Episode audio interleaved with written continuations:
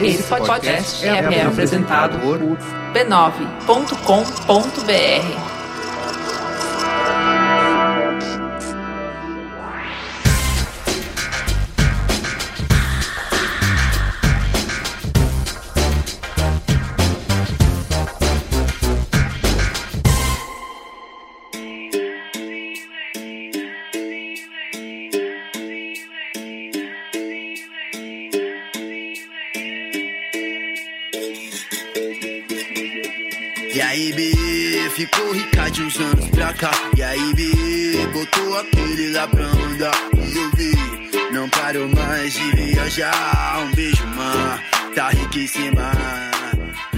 Mamileiros e mamiletes, estamos de volta com seu exercício semanal de tolerância e empatia. Eu sou a Juva Lauer e essa é minha parceira no crime, Cris Bartz. Vem matar saudade. Chega chegando. Vamos começar com o Som do Mamilos 2016. Quase que eu não lembro o ano. Caio, diz aí, amigo, o que, que vai estrear? Vai chegar assim brilhando no primeiro programa do ano? Olá, personas Corraine aqui novamente depois dessas longas férias para trazer para vocês o que nós iremos escutar durante o Mamilos desta semana. Lembrando sempre que você pode enviar a sua contribuição recomendando pra gente um artista brasileiro, de preferência que esteja começando ou ainda não recebeu o espaço que merece na mídia. O objetivo aqui é apresentar coisas novas para vocês, não é ficar babando em cima da mesma dupla sertaneja que já ganha milhões em show, ok? Então faça sua parte no e-mail sondomamilos@b9.com.br, sondomamilos@b9.com.br. E nessa edição, por recomendação da chefa Ju, nós iremos ouvir o rapper Rico Dalassan. Rico é aqui de São Paulo e tem como objetivo unir a cultura gay com o movimento hip hop. Então fiquem aí com Rico Dalassan no som do Mamilos. Se ninguém cobra, eu sou provocativo igual Kylie Minogue. E aí, B, ficou rica de uns anos pra cá. E aí, B, botou aquele lá pra andar. E eu vi, não parou mais de viajar. Um beijo, tá riquíssima. Tem beijo? Mande beijo. Beijo pra Alcicleia, no Rio de Janeiro, Pra Tânia, mamãe do Otávio. pro Guarujá e todos os nossos ouvintes queimados de sol. A gente tá morrendo de inveja. Gente, eu- eu tenho um recado aqui no beijo, que não é um beijo, é um beijo é, ao beijo vivo. público? É, que assim, tô cansada de gente falando, eu acho que eu te vi. Ai, você tá vendo? Eu te vi. Pessoal, é o seguinte, São Paulo tem 11 milhões de habitantes. Segundo o SoundCloud, a gente tem mais ou menos 8 mil ouvintes na cidade. Então, assim, eu tá de boa numa rua, ou no cinema, ou no restaurante, e simplesmente encontrar alguém que é apaixonado pelo Mamilos do mesmo jeito que a gente, é quase acertar na Mega Sena. É, é tipo, é, é uma sorte tão grande quanto acertar na Mega Sena. Então, assim, pelo amor de Deus, se você me encontrar em qualquer lugar, faça escândalo, sabe? Eu adoro uma. É isso, é o mínimo que eu espero de você. Eu vou apertar sua bochecha, eu vou te abraçar, você vai me falar qual é o seu programa preferido. É muita sorte encontrar um mamileiro na rua. Então, por favor, parem de me falar no Twitter que você me viu. Eu sou um tipo comum. Mas assim, se alguém quiser vir conversar comigo, eu vou ficar muito feliz. Às vezes, eu tô num lugar público, e alguém dá umas encaradas assim, e eu sempre penso, será que essa pessoa me conhece? Isso, isso me Será incomoda. que tem alguma coisa errada com a minha Exato. roupa? Eu olho se eu não tô cagada, não caiu nada em mim, sabe? Mas não, Não mas fica me olhando. E a pessoa me, me troca com olhar. é, é, Sabe uma troca de olhar assim, tipo, hum. Eu falo, gente, o que é isto? Então, assim, pode se aproximar, pode conversar. Eu, eu sou de prosa, chega mais. Tem merchan? Tem. Já Ah, assim chega e tem merchan? Tem. A gente, na volta, agradece o apoio dos patronos Rodrigo Cruz, Paulo Gomes, Andresa Cabreira, Guilherme Honorato, Mariana Ruggeri, Cláudia Matsukuma, Thiago Rezende, Jaqueline Costa, Paulo Patux, Lu Pereira, Clarice Scott, Hélio Paiva, Marina, Alexandre Decker, Alex Vilaverde. André Dort, Ai, fofo, o André Dort fez o Workshop 9. Ele é um amor. o Danilo Yamakishi, Silvia Gurgel, Lívia Rodrigues, Eric Egon, que é um amor, e em breve teremos um projeto no ar. Gus Mendonça.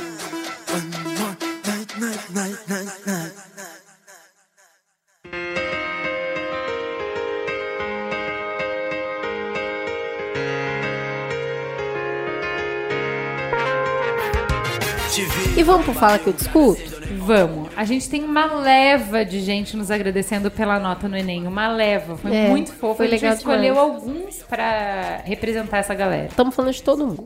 O Matheus Nunes, ele falou que era ano de 2014, ele cursava o segundo ano do ensino médio, ele fez o Enem apenas para testar os seus conhecimentos. É verdade. Mas assim mesmo, ele ficou chateado por ser o único a não ficar entre os 10% a tirar acima de 600 na redação. Esse ano, 2015, ele faria o Enem pra valer, agora tá valendo. Faltando mais ou menos um mês pro exame, ele estava preocupado porque no decorrer do ano ele não havia praticado a redação como gostaria. Só que, pra sorte, surpresa e alívio, o tema da redação foi a persistência da violência contra a mulher na sociedade brasileira. Ele não conteve o sorriso. Dias atrás, ele não sabe precisar direito o tempo exato. Ele tinha escutado Mamilos 41 sobre violência contra a mulher na internet. 30 linhas não seriam suficientes para transcrever toda a informação e todos os argumentos que vieram à mente. Pude selecionar os melhores argumentos e, graças ao Mamilos, pude melhorar a minha nota em mais de 200 pontos. Ficou um belo de um 800. 800. 800 é lindo. Um 800 cheiroso. Um 800 que me deixou com uma média de 725 e me garantiu uma vaga no meu tão sonhado bacharelado em física. Muito obrigada, Cris e Ju. Muito bem. Tivemos também a Gizu falando: Eu super mamilete, tirei 840 e estou muito, mas muito feliz. Obrigado, Ju e Cris, eu amo vocês. Teve a Lê também. A Lê é a pessoa genérica, né?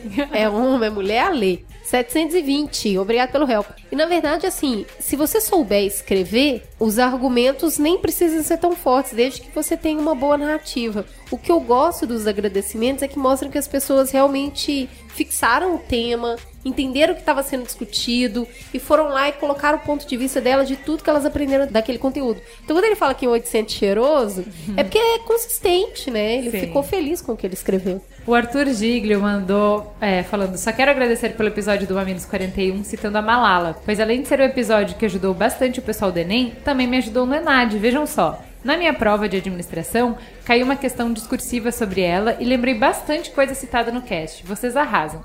Conseguem acertar antecipadamente e duplamente. Continuem assim, sou um fã incondicional do trabalho de vocês e um grande recrutador de novos ouvintes. Isso é sempre importante, né, Cris? É, Espalhar a palavra. Espalhe a palavra, não guarde pra você. A gente tá aqui pra todo mundo. Sobre o episódio de meritocracia, ele gerou muitos e-mails e muitos comentários. Uma das coisas mais comuns foram as pessoas falarem: ah, por que que pra questionar a meritocracia tinham três convidadas, enquanto pra defender a meritocracia só tinha um convidado? E aí é uma questão de roteiro, né? O que a gente fez foi um roteiro de conceito, acusação, que é crítica de por que a meritocracia não dá conta da realidade imperfeita que a gente vive, e de defesa, que é por que que, embora falha, a meritocracia ainda é a forma mais eficiente que reduz a pobreza, melhorando a qualidade de vida de toda a população. A gente dividiu a acusação em três argumentos centrais, cada um foi defendido por uma convidada. A defesa respondeu a todos esses argumentos com só uma pessoa, mas o mesmo tempo. Então, assim, como a gente sempre fala, essa é uma forma de abordar o tema de milhares possíveis.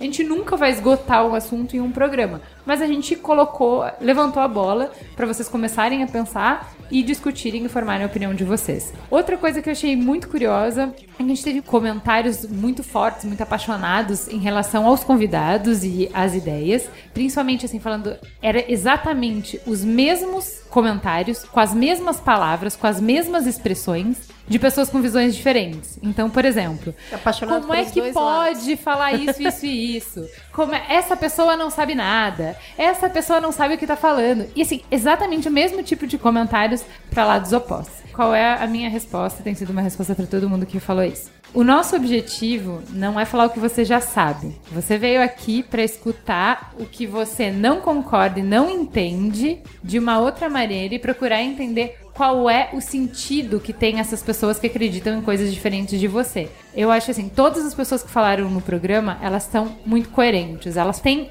razão em algum ponto. Não é possível. Se você escutou o programa e você não concordou em nada que uma pessoa falou, escuta de novo. Porque elas têm um ponto. Você pode não concordar com o jeito que ela falou, você não pode concordar com algum argumento que ela deu, mas ela tá enxergando alguma coisa que é importante e que agrega a visão do todo. Se você não concordou em nada que alguma das pessoas falou, você tá sem uma peça do quebra-cabeça. Ou então já chega com a visão tão formatada que aí não te dá a possibilidade de ver o outro lado, que é justamente o convite que a gente te faz aqui toda vez que você vem nos ouvir. O programa foi legal, a gente teve uma repercussão ótima, né, Ju? Sim, exatamente. Então aí mais um ponto para o amigo.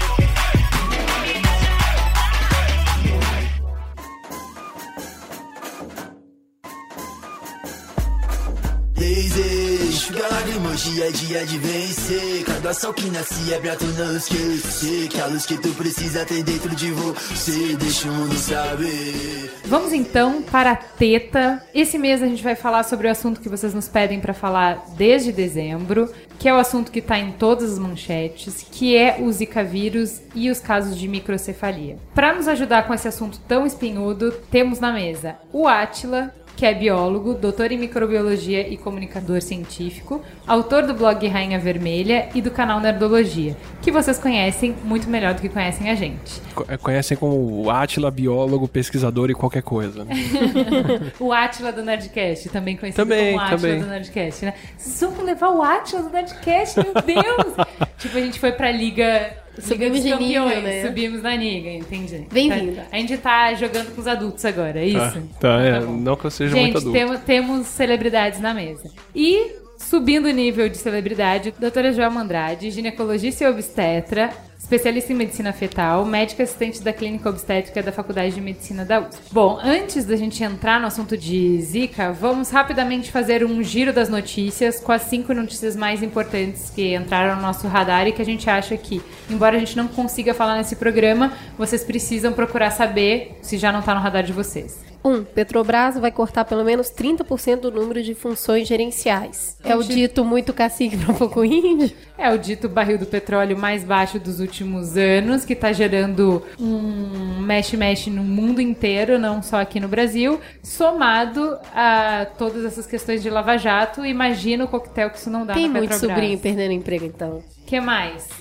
Trabalho escravo, mais de mil pessoas foram resgatadas em 2015. O que é importante a gente falar, a gente já pediram, a gente vai fazer uma teta sobre o assunto da escravidão, porque é muito legal assistir o 12 anos de escravidão e pensar, meu Deus, como a humanidade pôde algum dia conviver com a escravidão, negando o fato de que embaixo dos nossos narizes a gente tem escravidão em cidades como São Paulo, por exemplo, utensílios que a gente usa comumente como a nossa roupa, o celular que a gente usa, o sapato que a gente usa, Sendo produzido Usam- condições análogas. é, mão de obra escrava e, querendo ou não, porque isso tá noticiado, a gente sabe disso, isso não muda comportamento. Então, aguardem uma teta sobre o assunto. Moradores das ilhas gregas serão indicados ao Prêmio Nobel da Paz. É muito interessante isso porque não é comum uma população ser indicada ao prêmio Nobel. Para acontecer isso, eles vão ter que conseguir é, indicar uma organização, como por exemplo uma ONG que esteja lá, ou é, Alguém para ir receber, né? para em nome receber em nome deles, né? Representar. representar eles, né? É, então, mas acho- é, é bonito porque assim, na mesma época que a Suécia tá avisando que vai expulsar um monte de imigrante, né? Um monte de refugiado, na verdade, 80 mil imigrantes. Você tem a gente reconhecendo uma população que não é rica, que não tem uma superestrutura, mas que tá indo além do que poderia, além de qualquer limite. Então, assim, são histórias lindíssimas da dedicação que o povo comum tá tendo para atender uma emergência, uma calamidade humana, né? Inclusive, a Grécia está correndo o risco de ser expulso de um tratado que, inclusive, pode influenciar na presença dela na União Europeia, porque ela não está conseguindo registrar todos os refugiados que entram via Grécia, até porque ela não consegue vigiar todas as fronteiras. Então, assim, é um prêmio, né, porque as pessoas estão ali unidas tentando sobreviver, a Grécia já não passando uma situação muito boa, já tem bastante tempo. E não é como se não estivessem procurando uma desculpa pra tirar ela da União Europeia, né? Barbie faz sua maior mudança em 57 anos de história. Temos Barbie para todos os gostos. Eu achei isso muito emblemático, não pela Barbie, não por eu querer uma boneca diferente, mas assim, quando um ícone de um modelo de pensar, um modelo de fazer, um modelo de vida muda, quando você é escutado por esse ícone, então quer dizer que não há retrocesso mais, não há como retroceder. Essa conversa de padrões, essa conversa sobre todos os questionamentos de objetificação que a gente traz com o feminismo, elas não são coisas mais de nicho, elas não são coisas de moda, Eh, são demandas reais, são demandas que já atingiram uma parcela grande da população e tem uma tendência de crescimento e não de diminuição. Pra quem ainda não viu, tem Barbie branca, preta, amarela, baixinha, gordinha. Então tem com pé Barbies maior, com pé com menor. todos os tipos de corpos aí. É um ícone, até pouco tempo atrás, muito criticado por representar essa repressão toda de um corpo inatingível. Então, acho que quando um ícone cede, eu acho que a tendência é todo mundo refletir um pouco sobre isso. 5. São Paulo registra taxa anual de homicídios de 8,73 por 100 mil habitantes, a menor desde 1996. Devemos comemorar, Juliana? Isso foi manchete gigantesca na Folha. Tipo, gente, olha só, é, vivemos num estado realmente muito bom. São Paulo tá de parabéns. Eu quero todo mundo que escuta esse podcast que não mora em São Paulo sofra por não estar em São Paulo, porque o estado que tá de parabéns. Conta pra gente, Atila, como é que São Paulo conseguiu esse número tão maravilhoso, tão lindo? Ah, é, Eu acho que é uma coisa que a gente é muito bom. O brasileiro é muito bom em atender métricas e números. Então, qual é a, a- a métrica que a gente precisa é de brasileiros alfabetizados. Ótimo, se você sabe assinar o nome, você está alfabetizado. Pronto. Do dia pra Atingimos. noite, todo mundo alfabetizado. Precisamos diminuir o número de sequestros no Rio de Janeiro. Não, mas se for por menos de dois dias, é assalto, não é sequestro. Pronto. Resolvido o problema de sequestros. A gente é muito bom E nisso. como foi a mágica em São Paulo? É só você contar o valor do atacado com o varejo. Matou 40, pague um. Olha que É, fácil. não, eu não tô brincando. É assim, a conta é: chacina é uma morte. Se foram 30, se foram um, se foram dois, é uma morte. O que, que é mais que não vale como morte? Se foi morto policial, não é assassinato, gente. Foi morto por policial, é outra coisa. Mesmo que mais? em qualquer tipo de situação. E desculpa, isso é uma, uma métrica pro Brasil, que se eu não me engano, acho que é uma vez e meia mais provável você morrer em geral. Claro que isso não é distribuído pra todo mundo igualmente, né? Por classe e tudo mais, o número é bem diferente, mas no total é uma vez e meia mais fácil morrer no Brasil por morte policial do que por assalto. Mas isso não conta como morte na estatística de homicídio. Isso. Pode ficar tranquilo, tá? Atila? Você morre mais tranquilo porque você não atrapalha o número do governador. O que, que é mais que não vale como morte? Discussão, não é? Não, é assalto. Assalto seguido Latrocínio. de morte, latrocínio, aí não é morte. Você foi assaltado. Não queira ter dois crimes aqui. A gente só é, pode contar uma não- coisa. O assalto ele Você cobre. vai estragar dois índices meus? Não. Você vai estragar o índice de assalto, não estrague o índice Na de verdade, morte. o grande problema que a gente tem com isso é não ter os números reais, não conseguir combater a realidade. Cada um pedala do jeito que consegue, né? Então a gente tem uma maquiagem muito séria. Porque não tendo os números, a gente não consegue nem cobrar providências e a gente fica com uma percepção de que as coisas estão melhorando e na verdade elas não estão. Então, assim, além de ser uma irresponsabilidade, é, é mentira, né? E tem uma coisa que a Juliana fala que é muito sério. Se você não pode confiar nos números, em que, que você vai confiar? Como é que E você isso- toma a decisão? Isso não é exclusivo daqui, viu? Eu lembro que nos Estados Unidos uma das maiores discussões que eles tinham é que você tem os números de tiros disparados, de quantos desses tiros atingiram pessoas, de quantas dessas pessoas foram internadas, mas você não tem o número de quantas pessoas morreram por causa de um tiro de um policial nos Estados Unidos inteiro. Você tem qualquer outro número. De qualquer coisa que você quiser em volta, até quantas balas o policial carregava no dia, e quantas ele disparou e quantas acertaram o alvo. Mas Até pra medir se ele é bom de mira. mas não quantos alvos morreram. É, terrível. Vamos então pra Vamos. teta do mês. Bora pra teta. Voltando com teta. Vamos lá, vamos começar perguntando para a doutora Joelma o que é microcefalia para saber se esse problema é grave ou não, ou qual é a gravidade. A microcefalia é um problema muito grave, né? é muito importante na realidade. Seria é a medida da cabeça do polo cefálico abaixo do, do limite esperado para cada idade e para o sexo. Então você tem o recém-nascido, que a gente considera, né, que ficou estabelecido, considerado dois desvio padrão abaixo da tabela de normalidade para menino ou para menina. E na vida intraútero, no pré-natal, o diagnóstico a gente mede também abaixo de dois desvio calculado para aquela idade gestacional.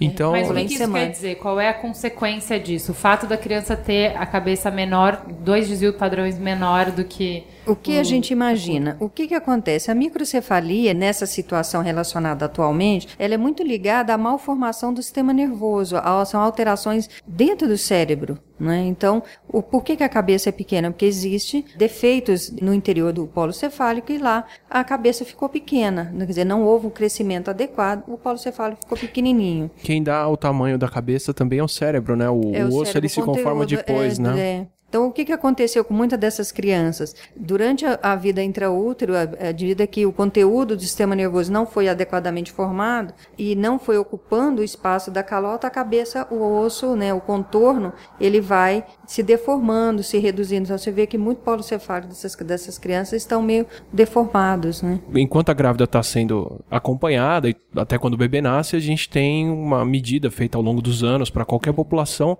de qual é o tamanho médio da cabeça de uma criança. E essa distribuição ela é uma distribuição que parece um sino. Você tem crianças que nascem com a cabeça de um tamanho médio, algumas crianças nascem com a cabeçona, eu provavelmente fui um desses. e tem umas crianças que nascem com a cabeça menor. então você normal. tem o quanto você espera que a cabeça da criança meça. Se ela cai dentro dessa distribuição, ela está dentro de uma distribuição normal. Se ela é muito menor ou muito maior, mas nesse caso muito menor, do que isso, você fala que ela está fora da distribuição. Ela está Dois desvios. dois Dois desvios desvios, abaixo do erro padrão. padrão. Então tem um desvio abaixo do erro padrão, alguns desvios abaixo do erro padrão, é quando a cabeça é menor do que você espera, mesmo dada essa distribuição. Se ela é dois desvios, quer dizer que ela é muito menor do que o esperado para aquela população. Então, mesmo que as cabeças das crianças possam nascer Variar. pequenas de vez em quando, essa é tão pequena que ela está muito fora do que você esperava encontrar. Como é que é feito o diagnóstico? Então, assim, em relação ao prognóstico, é muito difícil você falar, né? O que que acontece? Essas crianças têm nascido até bem, elas têm nascido, têm chorado, têm mamado, né? Têm conseguido mamar, a grande maioria nasce até com uma notinha, aquelas a- Apgar. de ápiga normal, até razoável, mas tem umas que nascem já com situações mais graves do que as outras. Então, isso vai depender muito da evolução de cada um. Tem graus diferentes. Vai ter graus diferentes de acometimento. Agora, sequelas, a gente acredita que microcefalia é um diagnóstico sério, é uma doença grave. Então, sequelas essas crianças vão ter. Algumas talvez vão conseguir andar, né, seguir uma vida relativamente independente. E tem crianças que vão ter sequelas mais graves. Faz diferença ter um tratamento diferenciado logo no início, logo quando nasce? Eu acho que o tratamento, o que mais chama a atenção não é tanto o, tratamento, são as alterações que estão dentro do cérebro. Porque nós temos crianças que têm um polo cefálico pequeno com poucas alterações. E tem crianças que têm um polo cefálico pequeno e têm alterações importantes. Então, isso vai definir muito o que vai marcar a evolução. O reconhecimento dessas alterações precoces vai possibilitar o diagnóstico, a aceitação da família e começar já a reabilitação, né? o, o estímulo dessa criança. Isso Como não ajuda. tem cura, a gente está falando aí de fisioterapia, de, estímulos diferenciados. É, vai ser estímulo, estímulo mesmo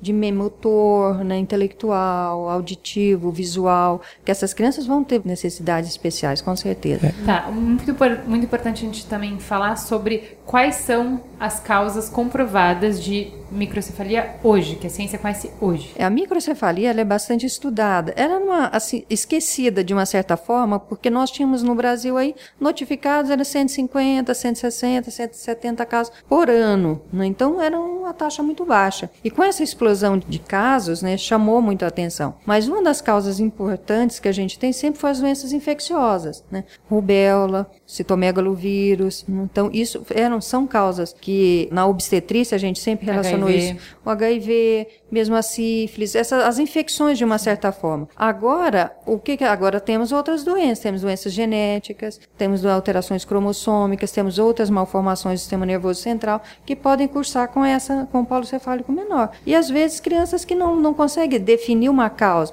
A criança nasce com polo cefálico menor e você não a encontra, às vezes, uma também, causa É, definida. também exposição a drogas. Exposição a drogas, a álcool, Subnutrição nutrição. severa da mãe. É, como restrição de crescimento importante do feto, você te- pode ter o polo cefálico pequeno, uso de drogas, né, o de álcool, isso também pode ser. É só importante porque como ainda está sendo questionado essa correlação, então é, importante a gente saber para De poder outras comparar coisas, se tem né? alguma coisa que possa ter aumentado tanto assim. Assim, a casuística, né? casuística. né? Átila, explica pra gente o que, que é o Zika. O que, que é o Zika? O Zika ele é um vírus e ele é um vírus parente do vírus da dengue. É um flavivírus. Flavivírus é uma família inteira de vírus como febre amarela, febre do oeste do Nilo, encefalite japonesa e o Zika vírus, que são Família da pesada. a família do mal. Não tão do mal, existem famílias piores, como a família dos filovírus, que é a família do ebola, que, a- a- que ali pegou, morreu. Os flavivírus não. Os flavivírus são vírus que eles são conhecidos por infectar primatas e humanos, então macacos e pessoas.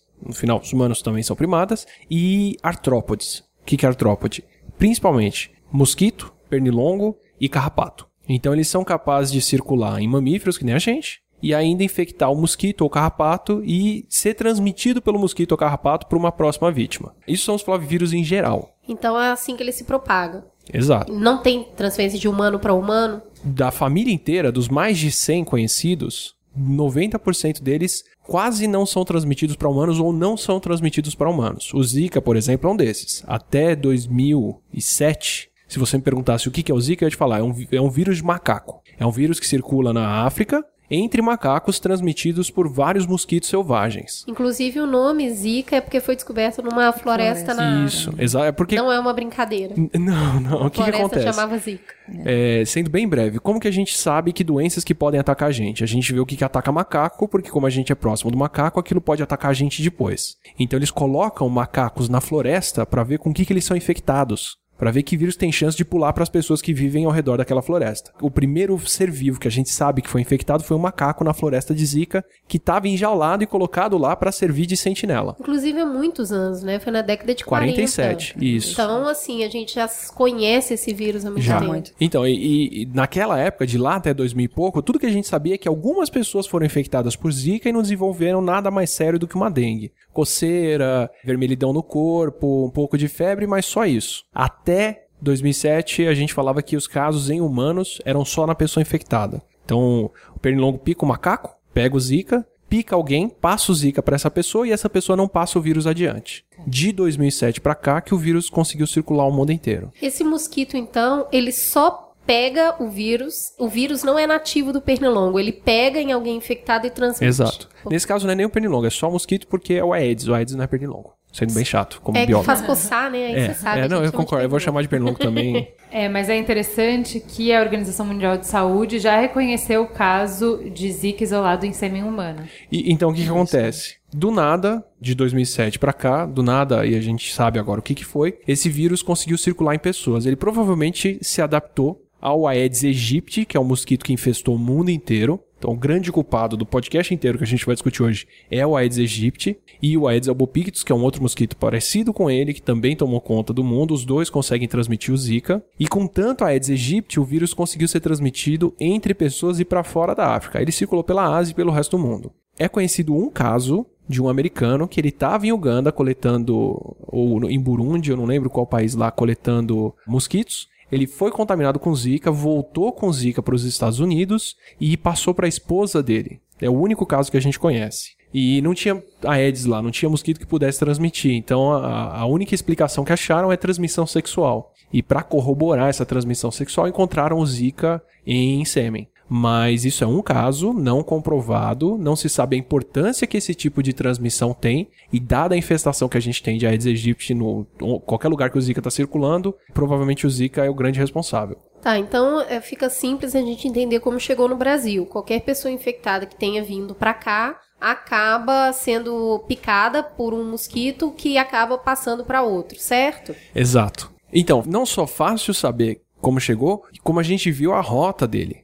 Porque o vírus circulava na África até 2000 e pouco. Em 2007 ele causa um surto na Micronésia, que já é no meio da Ásia, quase Oceania. E depois ele foi causando na Polinésia Francesa e outros lugares que estão ali através do oceano inteiro. Em 2014 ele causa o primeiro surto na ilha de Páscoa, que é na costa do Chile. Então mais provável é que ele tenha feito esse outro trajeto. Aí perguntaram, ah, será que ele veio para o Brasil com a Copa ou não? Talvez as datas até batem um pouco, mas a gente não tem o tipo de teste que poderia explicar isso bem. Mas ele ia chegar aqui de qualquer jeito, porque ele já tomou conta das Américas e basicamente do mundo todo. Qual é a relação que o Zika tem com microcefalia? Difícil responder isso de maneira direta. Assim, até 2014 o Zika não tinha causado um surto sério o suficiente em um país que tivesse um sistema de saúde bom o suficiente para notar o que ele causa. Foi só na Polinésia Francesa que ele foi um pouco mais acompanhado. Mesmo assim, lá não foram acho que 20 mil casos, que é menos do que a gente teve na Bahia aqui. E nesses 20 mil casos, ninguém viu outros sintomas que não uma dengue leve, conjuntivite seca. Conjuntivite. É,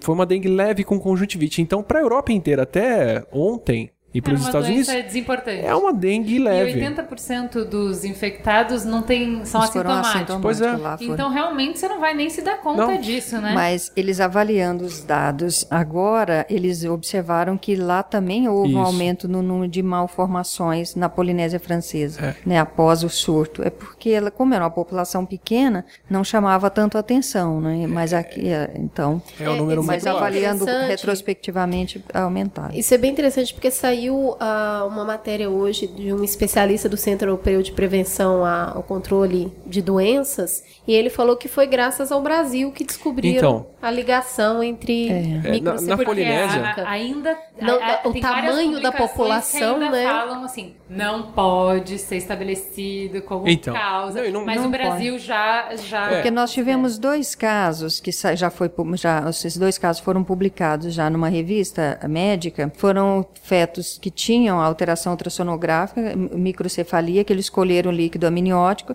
e detectaram o, o o vírus no líquido. Então está associado, não dá para garantir que aquilo foi a causa, mas a presença do vírus no líquido amniótico associa muito, né? Reforça muito. E os casos que fetos que morreram e que são natimortos que foram estudados do Rio Grande do Norte que encontraram vírus no material né, analisado. Então, esses fetos que tinham malformação, a presença do, do vírus nesse material também reforça né, a associação. né? Na Polinésia, tudo que se sabia até 2014 é que eles tiveram um aumento de casos de paralisia, que é uma outra complicação, vírus. que é a síndrome de Guillain-Barré, que é uma resposta imune exagerada que a gente tem que atacar o sistema nervoso e pode dar formigamento do, do braço, perna e dificuldade respiratória em alguns casos. Geralmente passa em menos de um ano. Aumentou em 20 vezes os casos de Guillain-Barré na Polinésia Francesa, mesmo assim são pouquíssimos casos, não é uma complicação tão frequente. Quando esse vírus veio para o Brasil, e a gente começou a ver ele na Bahia, em abril e maio do, do ano passado, eu trabalhei com o Zika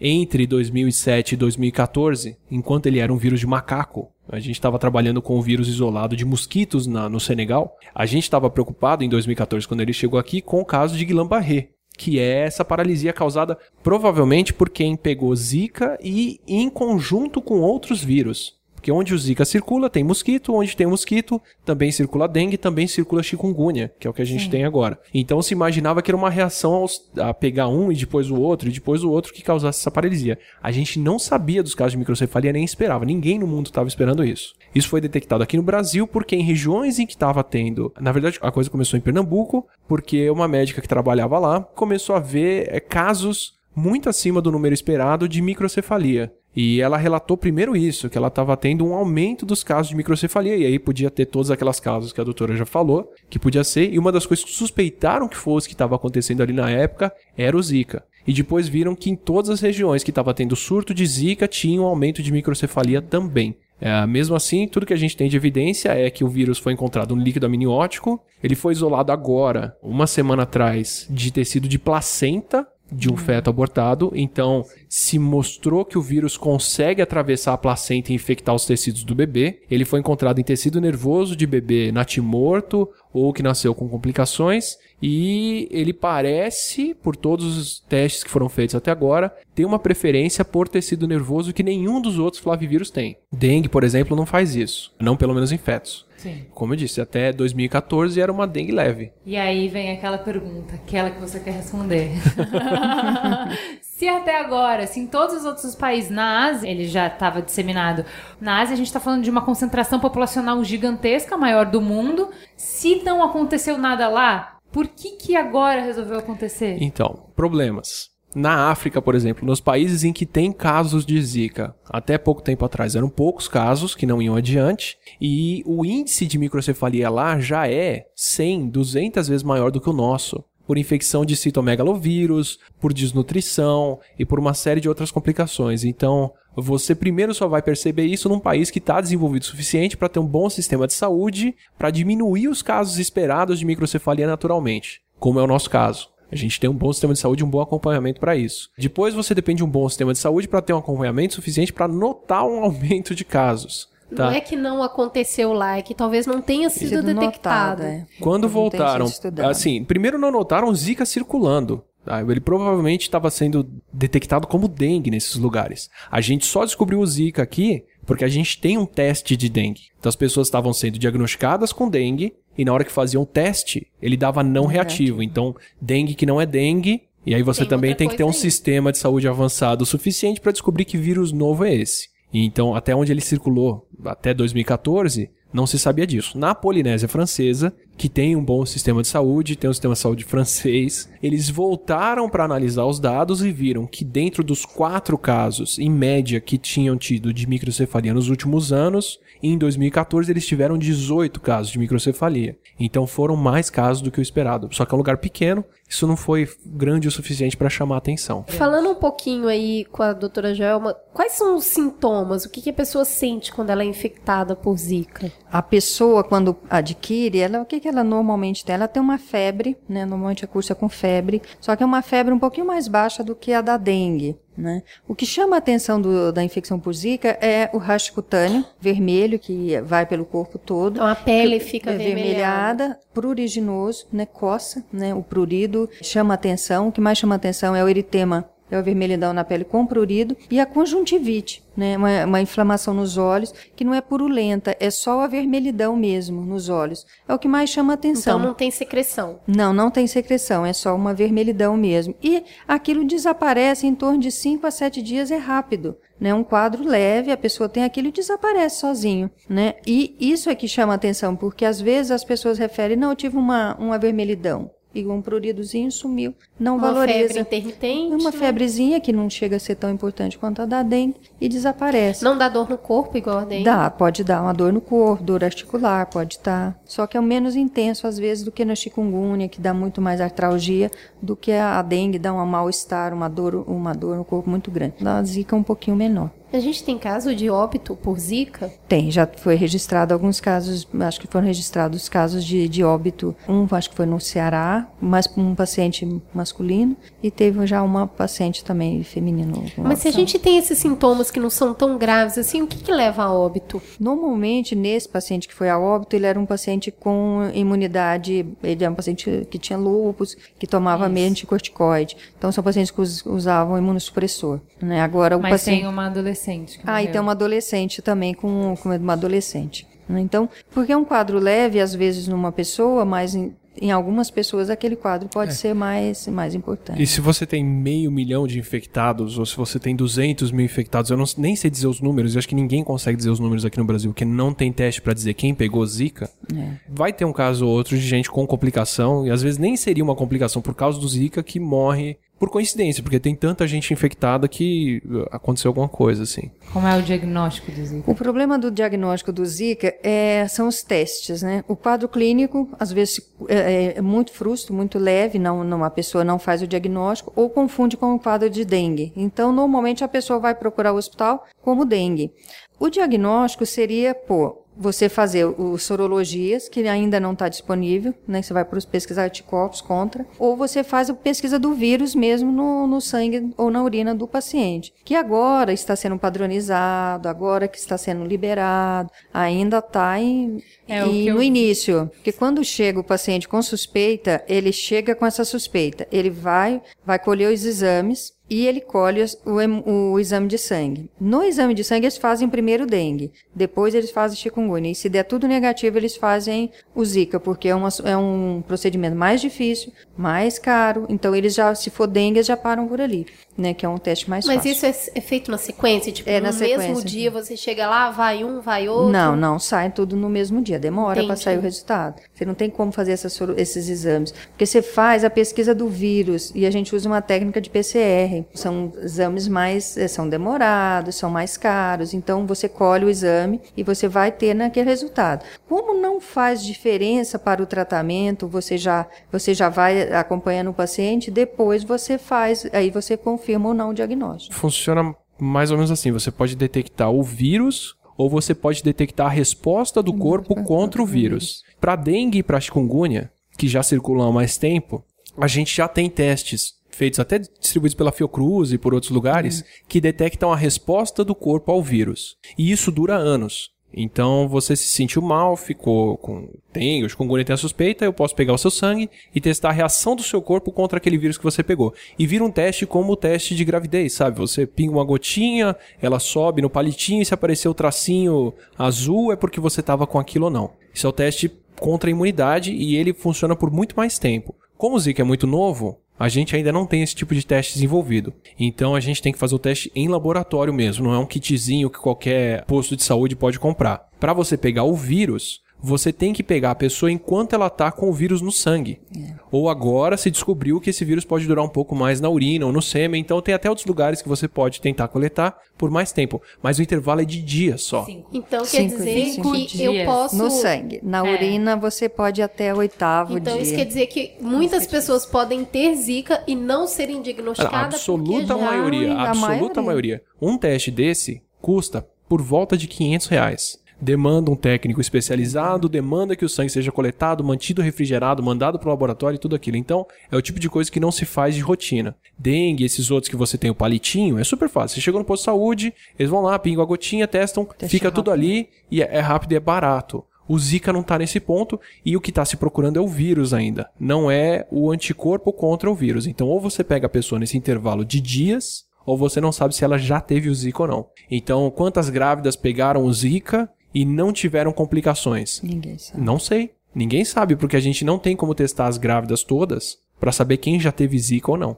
É, o que eu achei é, interessantíssimo nessa palestra que a médica estava dando é assim, super preocupada de passar para os médicos que estavam fazendo esse controle e tal e que iam replicar para outros, de assim, a janela é muito curta. É muito. São cinco dias só. Então, assim, se o paciente demorar para ir para o hospital, se ele não perceber o sintoma, se ele for depois, ou por exemplo, a grávida ela vai chegar para o acompanhamento para o pré-natal dela, vai fazer ultrassom e vai pegar uma diferença. Para correlacionar É. com o Zika, ela vai ter que lembrar que no início da um gestação ela sentiu um mal-estar e aí eu não posso mais comprovar porque já passou. Exato. Então, uma das dificuldades que a gente tem de fazer essa correlação entre, ok, a criança nasceu com microcefalia, eu consigo comprovar que é Zika? Não, Não. porque se eu não conseguir naqueles cinco dias, eu não consigo mais. E eu não tenho o número controle que é quantas grávidas que tiveram filho normal Tiveram. tiveram a resposta contra o Zika. Eu não tenho como fazer esse número ainda. Eu acho que aí, doutora Joelma, a gente começa a entrar no porquê que é importante notificar, né? A importância da notificação. Por isso que hoje a recomendação é que você notifique toda gestante com rash cutâneo. Né? Então, a paciente que chega no pronto-socorro com rash, ela é notificada como rash cutâneo na gestação. Todo caso de Que é dengue é notificado pelo corpo. Então, febre com vermelhidão e a conjuntivite, a gente notifica o rash cutâneo na gravidez. É notificado os casos de dengue, chikungunya.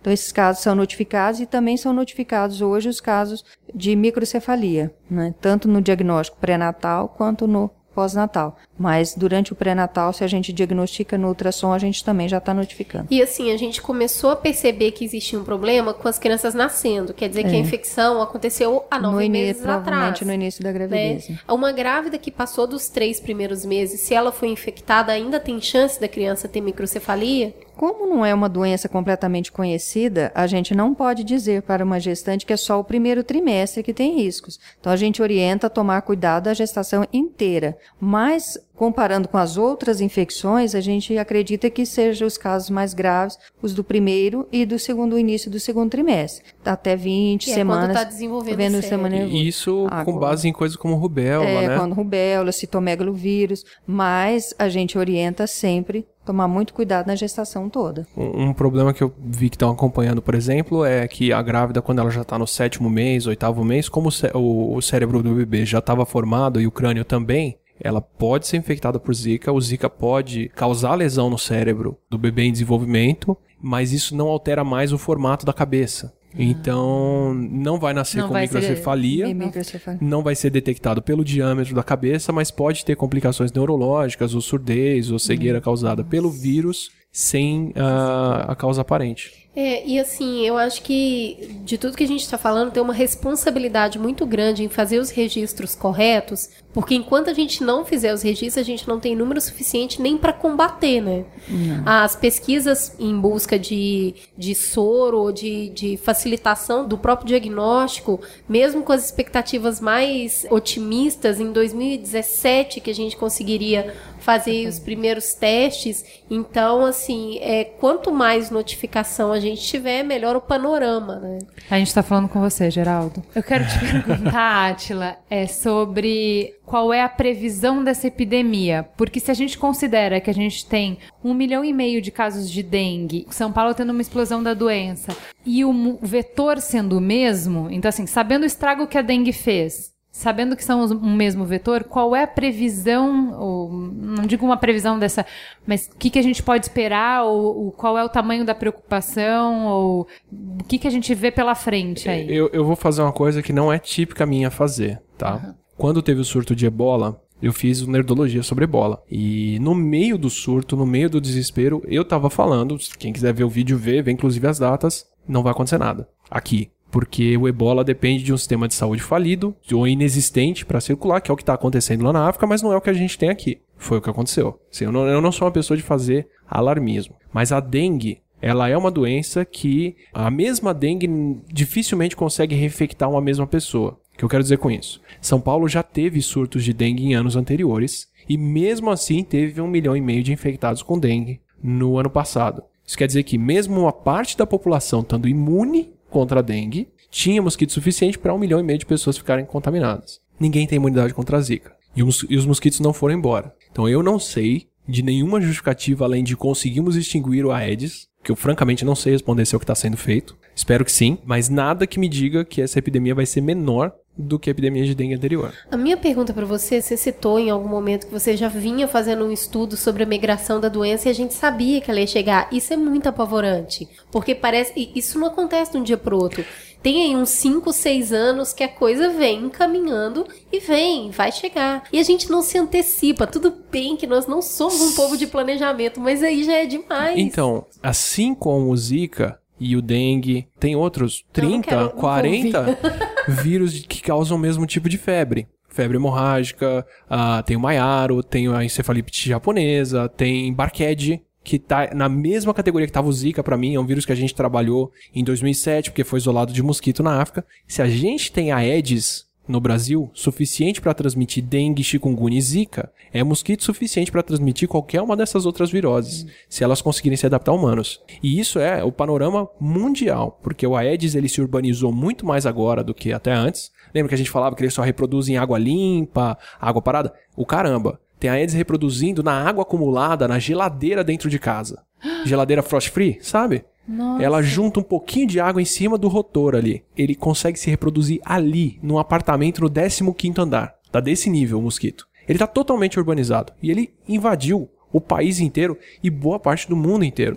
Então, já É tô te praga, contando, né? em, em câmera lenta, você vai conseguir assistir pelos próximos anos, se o Aedes não for combatido, qualquer um desses outros vírus circulando, como foi o Zika. O Eu que a vou- gente não sabia era o que o Zika causava, ele era esperado como uma dengue leve. E a gente já tinha assumido que dengue era ok, que a gente tem... Ah, Sim. é, porque, né, tamo aí, a gente pega uma dengue. Então aí a gente pega uma denguezinha. O Zika veio no embalo. Ó, eu vou dar alguns números pra gente ter uma noção do que, que o Atila tá falando. Anualmente nascem 3 milhões de bebês no Brasil. Em 3 milhões de bebês, a gente tem reportados mais ou menos 150 casos de microcefalia por ano. Esse ano foram reportados 3.893. Então, considera o seguinte. A gente tem subnotificação, nem todo mundo notifica. Então dobra isso e vamos para 294 seria os casos razoavelmente normais no Brasil, que geralmente estão ligados à subnutrição, estão na região nordeste, mais região norte. Tudo bem. Se a gente tem 3.893 casos de microcefalia já reportados em quatro meses, tá? São as pessoas que estavam no grávidas no começo da epidemia. Isso. Você tem a Fiocruz, que aí o Atila vai dizer se é confiável ou não, dando uma previsão de que o tamanho do problema é de registrar nesse ano só 16 mil casos de microcefalia. 16 mil. Pra gente ter noção do que, Tá que é isso, geração, né? a gente tá falando que no mundo inteiro a talidomida atingiu 10 mil crianças. Em todo o período.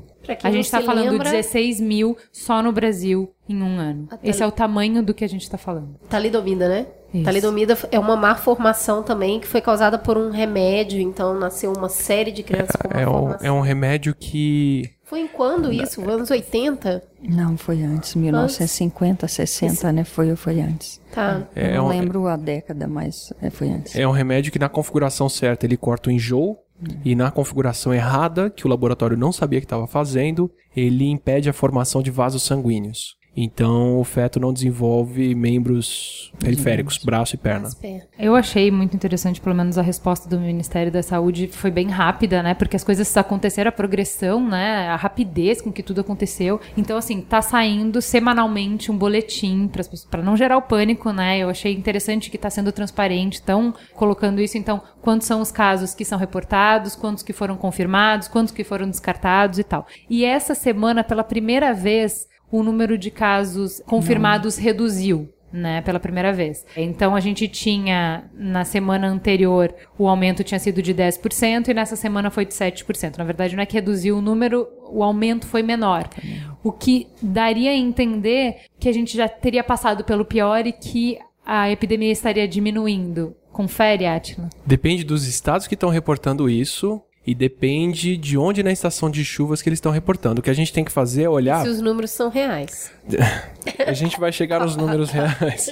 Mas, assim, é, isso vai variar pelo país inteiro. O Nordeste já passou pela estação de chuva e dengue. A gente aqui no Sudeste está tendo trovoada todo dia. A nossa estação de dengue aqui é maio. Então, eu esperado, se baseando em dengue, é que os casos subam janeiro, fevereiro, março, abril, maio. É, na verdade você tem que contar para trás, né? Então, o, que, que, o que, que eu vi de análise dessa notícia é que, se você contar nove meses para trás, os bebês que estão nascendo agora em janeiro, as mães engravidaram mais ou menos em abril, Em abril, certo? Abril. Então, abril, você já tá terminando o verão, que é a Isso. época do Lá. mosquito, lá. Lá. Então, ou seja, que é o que puxou os casos, né? A reportagem de casos. A questão é, vai diminuir, porque é as grávidas de inverno, e quando voltar. Porque assim, a gente não tá falando de casos de quem engravidou nesse verão. Não. Porque isso só vai Não, aparecer no final da no- no- gestação. no próximo Isso. Ano. E tem, e tem um outro detalhe, porque como depende do mosquito para ser transmitido, nunca é o começo do surto que é o mais grave. Porque você tem que ter vários ciclos de uma pessoa infectada, passa para o mosquito, que infecta outras Pra pessoas, que passa para outras, que passa para outras. Então, a tendência do próximo surto, até no Nordeste, é ser maior do que o desse É ano. porque ele passa por ondas, né? Ou você contém o mosquito, mas assim, imaginando que não foi contido o mosquito, e eu acredito que tá tendo combate muito mais sério agora lá. Mas se não tivesse combate, o primeiro, a primeira onda de Zika, o primeiro ano com Zika, é o começo. Depois você tem um segundo, terceiro, quarto, quinto ano com muito mais gente infectada. Eu vou fazer uma pergunta super boba, assim, mas é que eu me lembro de combate à dengue, aqueles carrinhos de fumaça que Isso. passavam na rua. E eu não vejo isso já Ele há deixou- muito Parou- tempo. parou de. Aquilo ainda combate, é eficiente, Ainda não combate, é? é, eficiente, mas a gente assumiu a dengue como um problema que acontece parou Ah, de tipo, combater. todo ano, né? A gente, Mas país. Tem o Natal, tem o. Ano Novo e tem a dengue. É isso, isso, tá é, no calendário. Isso o país assumiu como normal. O que que, o que eu, essa é a próxima pergunta. O que que a gente está fazendo para, porque assim, a gente mostrou o tamanho da epidemia. Agora a gente precisa saber o que que a gente está fazendo para conter essa epidemia. Eu acho que antes a gente precisa falar assim, tá? A gente mostrou o tamanho da epidemia. Agora, qual é o impacto que isso tem? Né? Qual é o impacto dessa epidemia? De, E- de se ter 16 mil casos de microcefalia. né? Começando a falar do impacto, a gente tem uma ouvinte que tá com Zika, veja bem. Ela é patrona, então ela tem direito a participar do programa e, assim, não sei explicar. Sabe explicar, Juliana? Não, sei Não. explicar. Justo na semana que ela ia participar, ela está com Zika e a gente está falando aqui que tem uma série de pessoas falando e todo um combate ao pânico da população, mas nem sempre todo mundo fala o que devia. E a pergunta dela vem justamente aí sobre o impacto. Então vamos ouvir a Andresa. Eu gostaria de saber, em relação à declaração do ministro da Saúde, que ele torcia para que as mulheres engravidassem antes da idade fértil, dando a entender que a pessoa, uma vez contaminada, estaria imunizada. E a médica que me atendeu e o médico que atendeu meu pai disse o contrário, disse que na verdade não existe isso. Eu queria saber exatamente em quem eu devo confiar, porque eu tô em idade fértil, tô com zika e tô preocupada. Então, depois dessa pérola, né, do ministro da Saúde aí, a gente já consegue afirmar, doutora James, se a pessoa fica imune ou não? Não se tem certeza se a infecção causa imunidade definitiva, se leva à imunidade definitiva. Se a gente imaginar dos outros vírus, provavelmente sim, mas não dá para garantir. Eu não posso dizer que uma pessoa que teve Zika não vai ter mais Zika. A gente nem tem estudos suficientes. Não, né, tem a estudos porque não tem até agora. sorologia, né? Nós ainda não temos grandes estudos de pessoas com IgG e IgM que produziram anticorpos, quanto tempo esses anticorpos permaneceram, se isso é suficiente para evitar uma nova infecção. Para dar dois exemplos próximos, um, um a favor e um contra. Febre amarela, que é um parente, é um flavivírus, a gente só pega uma vez na vida. Pra muitos é a última vez, porque. Primeira e única. É, é, a primeira e única. Mas tanto que a gente tem vacina contra a febre amarela. Se você for pra algumas regiões do Brasil ou da África, você toma uma vacina que te protege contra o vírus. Então, nesse caso, a imunidade é protetora. Você pega uma vez só e a vacina funciona muito bem contra, ok. Dengue também é um flavivírus. Tem quatro tipos dentro de dengue. Se você for infectado por um deles, dengue do tipo 1, você ainda pode pegar 2, 3 e 4. Inclusive, você pode ter complicações piores se você pegar o 2, o 3 e o 4 em seguida. Por isso que até hoje não tem vacina contra se a não for dengue. na ordem. Pra quem tem. Inverter a ordem. Pra quem tem toque, se inverter a ordem pode ser pior. Mas então a gente não sabe onde o Zika tá nesse meio do caminho. Se ele é protetor ou não, ou quão protetor ele é. Falando mais sobre o impacto, o que, que representa na vida da população hoje, quando a gente começa a ouvir alguns governantes falar sobre, olha, vamos adiar a gravidez aí, o outro falando, ah, vamos pegar antes de ficar grávida. Como que funciona a cabeça da população diante disso? A gente imagina que um governante, um ministro, jamais poderia dar esse tipo de informação, né, que não ajuda a população. Eu acho que não ajuda de forma alguma. O que a gente orienta, o que a gente imagina, que se a pessoa ela deseja engravidar, ela engravide. Só que durante a gestação ela vai ter que tomar cuidado. Né? Evitar uma exposição exagerada, usar roupas que protegem de picadas, usar os repelentes que podem ser usados na gravidez e que ajudam na eh, diminuir a exposição e também combater o Aedes, o vetor na, na, na casa, na redondeza onde ela mora. Mas se falar que ela não deve engravidar, se ela for uma paciente muito jovem, tudo bem. Mas uma paciente que programou a gravidez, que está com uma idade já mais avançada, ela deve engravidar. Que não- nós não podemos garantir para ela que o ano que vem vai estar melhor, daqui dois anos vai estar melhor. Não temos condição de dar esse tipo de informação. Quando eu escutei a primeira vez um médico falando que não era pra engravidar, eu achei um absurdo tão grande, porque assim, como é que você pode falar uma coisa dessas, pensando assim, o impacto não é só pra quem tá ouvindo e vai pensar que não pode engravidar e vai desfazer todos os planos de vida e você não sabe como que é o amanhã. né? O impacto é pior ainda pra quem acabou de ficar grávida, sem querer, sem saber, e fala, cara, Tá todo mundo falando que não é pra engravidar, eu engravidei, tipo. Ou pra todo mundo que tá grávida. Fico pensando, todas as minhas amigas que estão grávidas e são muitas. Como que a pessoa recebe o ministro da saúde falar não é pra ficar grávida? Bom, aí eu fui estudar para essa pauta e tal, vi tudo que tá envolvido e eu entendo o desespero que eles estão. Porque daí eles não estão falando com a minha amiga, com a Cris, com a doutora Joelma. Eles estão pensando em grandes números. Eles estão pensando assim, a gente precisa reduzir o grupo de risco. Eu imagino a cabeça dele desesperado, porque É assim, número, né? o que eu estava falando é 16 mil casos de microencefalia. No Brasil, para quem tinha cento e poucos, a gente está falando de um cuidado de um sistema de saúde que é caríssimo. Caríssimo. Tá? Po- posso Então, a- posso ser o advogado do diabo aí? E, e defender essa. Ser o, o homem sensível da mesa que, que defende a noção de que quem puder não engravidar, não engravide? Sim. A gente fala microcefalia e entende-se que o bebê nasceu com complicações. Ok. Mas muito pouca gente sabe, de fato, o que, que essas complicações vão significar para essa família em seguida. O que, Era que é. que eu tava falando quando eu falei de impacto. O que, entendeu? que é nascer um bebê que ele é cego, surdo, que não tem condições de se alimentar sozinho, que muitas vezes não consegue se mover, que precisa de assistência 24 horas. É um, o trabalho e o esforço envolvido nisso. Eu garanto, não sei até quanto a gente pode se aprofundar nisso, que para muitas dessas famílias, principalmente para as famílias mais pobres, isso é a garantia de que a mãe vai ter que largar do trabalho, Sim. Vai cair a renda familiar, o pai vai ter que comprometer a renda da família para pagar comida, cuidado, assistência para criança, que isso com certeza vai afetar a vida Não dessa só família inteira. da criança, mas Não de só todos da os criança. outros filhos da família. E para dar o exemplo, Entendeu? né, a gente tem aquela fundação aqui, aqui em São Isso. Paulo, Fundação Cruz Verde. É a única que tem atenção exclusiva para pessoas com paralisia cerebral grave no Brasil inteiro. Que Então, é imagina Existe. 16 mil casos e a gente não tem nenhum tem lugar nada. preparado para atender essas E- crianças. não, a- a- a- Ou assistência para essas famílias. Não tem para nenhuma E- malformação. E o que que, E o que que é esse centro? Fala qual que é a infraestrutura que eles têm pro número de pacientes que eles têm. Você quer que eu fale? Sim, pode 4 falar. mil. São pouco mais de 200 crianças com microcefalia acompanhadas 24 horas. Pouco mais de 200. Isso. O centro custa, por ano, 15 milhões de reais. Para 200. Para 200 crianças. Boa parte delas foi abandonada Exato, porque os pais não tinham 80%, condições de cuidar. 80% É, você nem sabe de das onde eles famílias. são também. Não. né? É porque já Não, Recebe criança do Brasil, aí tem uma, uma infra pra dar assistência e essas Isso. crianças são Agora-.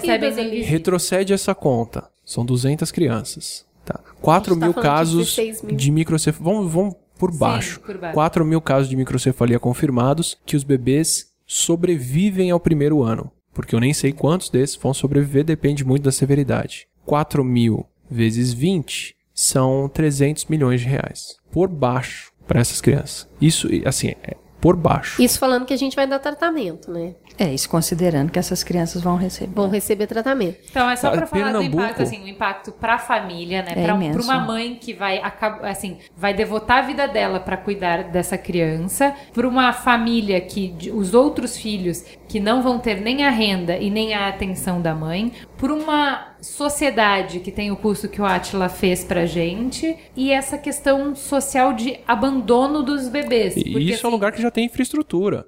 Pernambuco está tendo que construir agora centros de assistência. Construir do zero. E eles estão sendo visionários, porque eu não estou ouvindo isso dos outros estados. Ah, não, não tô dizendo que não é o caso, que não estão fazendo, mas precisa-se disso. A gente nem tem como receber essas crianças. Como foi construída, por exemplo, a APA e a ACD para receber, acho que no caso da ACD foi construída para receber as crianças com pólio. Sim. Então, assim, A é- gente tem um problema e depois cria estrutura. É, depois é que, que vai atrás. dentro da discussão do ministro falar não engravidem, se você puder não engravidar, não engravide, já entra aí toda uma discussão que a gente vem tendo nos últimos anos de se deve se ter ou não nas escolas o ensino de ah, anticoncepção e orientação sexual. Quer dizer, se você até hoje não defendia, não estou dizendo que é o caso do ministro, mas muitas entidades de- defendem isso, que você não devia ensinar nas escolas ah, sobre sexo, reprodução e, e- e anticoncepcionais, como você espera que essas mulheres agora tenham condições de escolher como engravidar ou não? É, a gente parte por um caso aí de, de informação que falta como um todo.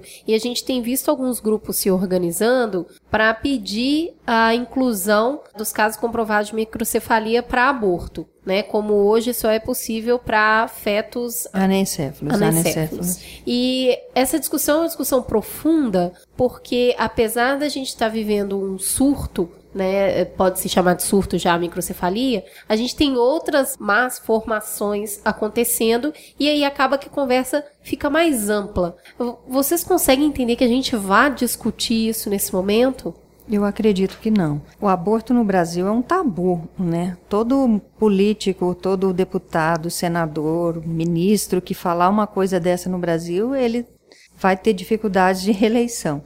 Então, eu acredito que não, não seja o momento para a gente tocar nesse assunto. Foi muito difícil a gente evoluir na possibilidade de interrupção da gestação nos casos com anencefalia. Discutir isso nesse momento, eu acho que é difícil, porque ainda a sociedade ainda está ainda aceitando essa situação, que é chocante. Agora, o que se pode discutir a partir daí é a interrupção da gestação nos casos de fetos com malformação importante, que às vezes não é incompatível com a vida, como a gente às vezes consegue interromper a gestação quando é comprovadamente incompatível com a vida aquela situação, mas fe- crianças que são altamente sequeladas, que vão ter uma, uma qualidade de vida muito ruim. Mas eu acho que no Brasil, é um país que tem uma religião muito, muito forte, eu acho muito difícil você passar isso. Não é? Não, mas, é só importante a gente colocar lembrar a que, assim, discussão. acho que vale é, discutir, mas a não é o momento. você falar para uma mulher que ela vai comprometer a vida dela e a vida da família dela, que ela vai precisar de uma renda que ela não tem e que a sociedade não vai ajudá-la a Não. cuidar do filho ou a dar condições para a família dela, nada desse tipo, e ela também não pode optar por interromper. Que assim, hum, deixando muito claro, uma vez que se abre essa possibilidade, não se quer dizer que você tenha que interromper a gravidez. Então, É uma por opção. exemplo, eu, Juliana, sou contra o aborto. Então, se a gente legaliza o aborto, essa mulher que está desesperada e com quem eu não tenho contato algum, ela pode fazer a escolha dela. Digamos que eu queira que esse bebê tenha alguma chance de vida. Eu posso construir um centro para que crianças com microencefalia vivam muito bem e falar para todas as grávidas que estão desesperadas e pensando em abortar, não precisa abortar. Venham para o meu centro. Tenho eu garanto que eu cuido desses bebês para vocês. Se vocês não podem, eu posso. Isso eu acho que é uma escolha humana. É uma decisão humana. Eu não posso decidir que você vai ter um problema que eu não estou te dando saída. Posso te contar o que aconteceu na Polinésia? Pode. Dos 18 casos que eles resgataram depois de, de microcefalia, 12 foram diagnosticados ainda durante a gestação. Então, Interrompendo. 12 grávidas que descobriram que tinha, 9 optaram por interromper a gestação. 3 resolveram ter as crianças das três que tiveram, uma delas perdeu o bebê depois, ele não, não, não se desenvolveu. Mas duas tiveram bebê. Nove, dentro da legislação francesa, podiam fazer o aborto em estágio avançado da gestação, porque não é no, no, no, começo da gestação que você vai detectar isso, optaram por abortar. Mas também tem essa complicação, são, são vários problemas aí. Imagina o seguinte, imagina que o aborto fosse legal aqui no Brasil. Sim. A gestante teve coceira no quarto mês, ou no terceiro mês. Você não tem como detectar aí se o bebê que está se desenvolvendo lá tem microcefalia ou não. Ela vai detectar isso quando? No sétimo mês? Tem casos que, que eu, os casos que eu vi de, de, do, de Pernambuco, em Recife, tem diagnóstico com 16 semanas, com 18, com 20, de malformação do sistema nervoso. Agora, e aí evoluíram para a microcefalia, mas o diagnóstico é tardio mesmo. De 4 é, a. É, então, para você interromper, a, a, seria aborto aí até 22 semanas, é, seria. Você acaba ultrapassando esse limite, chegando na idade Porque gestacional mais avançada. O que se Então, discute. dificuldade, é, o que se discute na França, na, na, na Polinésia Francesa. Mas eu acho que é uma escolha que a mulher tem que fazer. É uma escolha difícil dela, não do Estado, não minha. Eu não posso impor a minha consciência pra ela. Porque eu acho, depois de três meses, aborto muito complicado. Eu já- acho de qualquer maneira, mas tudo bem. Mas de qualquer maneira, é uma escolha complicada dela, não minha, né? E Então. aí, sendo um pouco mais racional ainda, a gente tá falando de uma conta gigantesca para a saúde pública que ela não tem como pagar. Né, que a gente já tá vendo uma série de dificuldades acontecer. Então, assim, talvez não seja o momento, a gente não vá tomar uma, uma decisão, né? É muito difícil tomar uma decisão sobre isso, mas é um momento bom para discussão. para voltar e falar, e aí, se você não vai dar suporte, você não vai dar nada, você não tem dinheiro pra pagar a conta, mas eu também não posso escolher isso. Então, é, é um momento que, infelizmente, a gente pode mostrar as consequências de não ter essa discussão. Como Sim. o caso de anticoncepção. Então, ok, você não acha válido ensinar sobre anticoncepção nas escolas. O preço que a gente paga é que agora alguém que escolhe não ter uma criança a essa altura pode não ter a orientação necessária para poder fazer isso. Então, eu consigo apontar hoje qual o problema de uma política de, de ensino adotada há alguns anos atrás. A mesma coisa o aborto. Quer dizer, se você é a favor ou contra, eu te aponto agora. A gente vai ter um gasto tranquilamente na casa de bilhões com esse prejuízo que a gente está tendo agora. Porque lembra, são 15 milhões por ano que 200 crianças com microcefalia e, outros, ah, e outras complicações do sistema nervoso geram. A gente vai ter esse gasto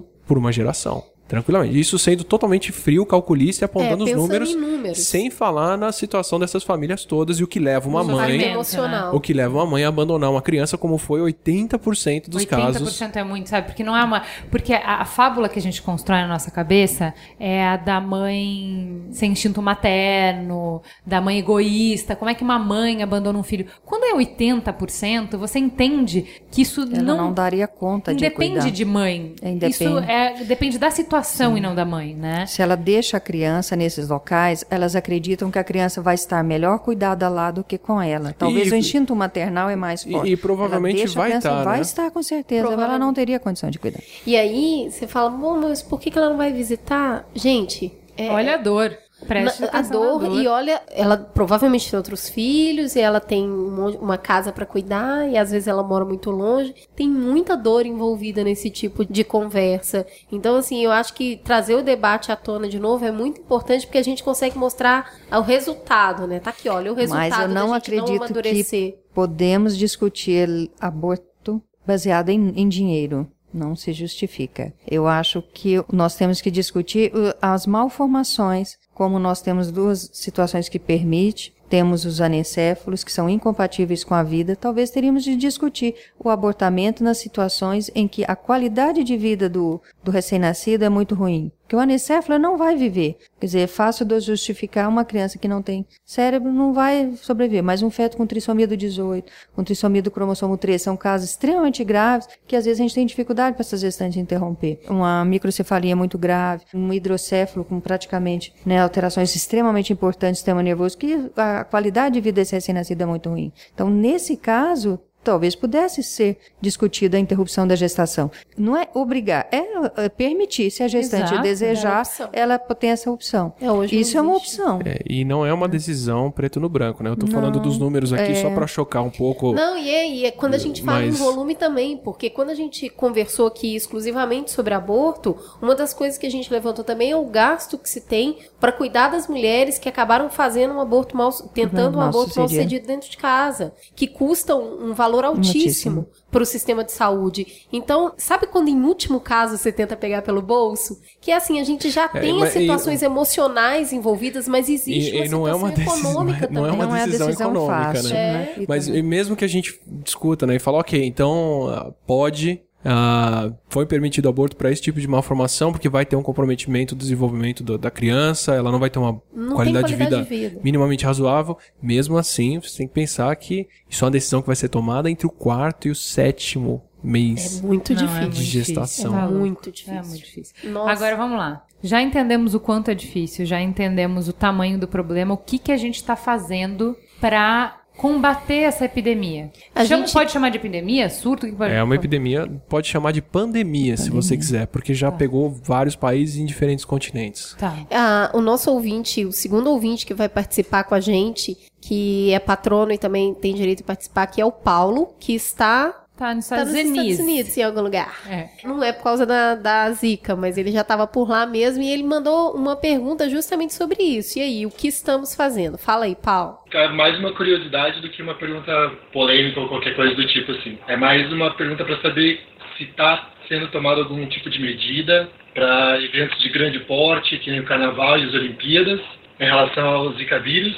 E qual é a chance real de que aconteça um tipo um surto muito maior do que simplesmente local em outras partes do mundo? O que, que se faz normalmente para combater um vírus? Você tem várias opções. Você pode ter um medicamento, um antiviral, que impede o vírus, como um antibiótico impede uma bactéria. Você pode ter o soro contra o vírus. Então, antiviral é o caso do HIV. Você pegou HIV, você pode tomar um medicamento que combate o vírus. Funciona para HIV porque ele é um vírus que você vai ter pelo resto da vida. No caso de Zika, dura só alguns dias até a pessoa ter o diagnóstico, o remédio já não ia funcionar para ela. É muito difícil de você tomar alguma coisa se você vai estar infectado por poucos dias. Não existe medicamento contra o Zika, mas se existisse, o intervalo é muito pequeno para você tomar, então nem vale a pena. Se tem soro, como a gente tem o soro contra a raiva. Por que, que o soro contra a raiva funciona? Porque você foi mordido pelo cachorro e você tem, dependendo de onde você foi mordido, até 40 dias para desenvolver raiva. É tempo suficiente para o soro agir. No Zika, quando você descobrir você já tem sintomas, já está com vírus, o soro também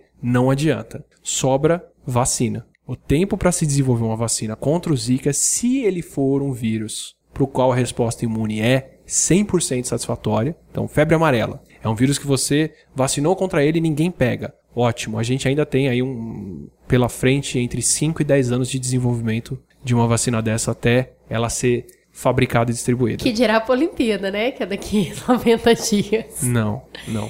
Se ele Mas for um nem o vírus. carrinho de fumaça vai voltar, gente. Então, o que, que a gente pode fazer?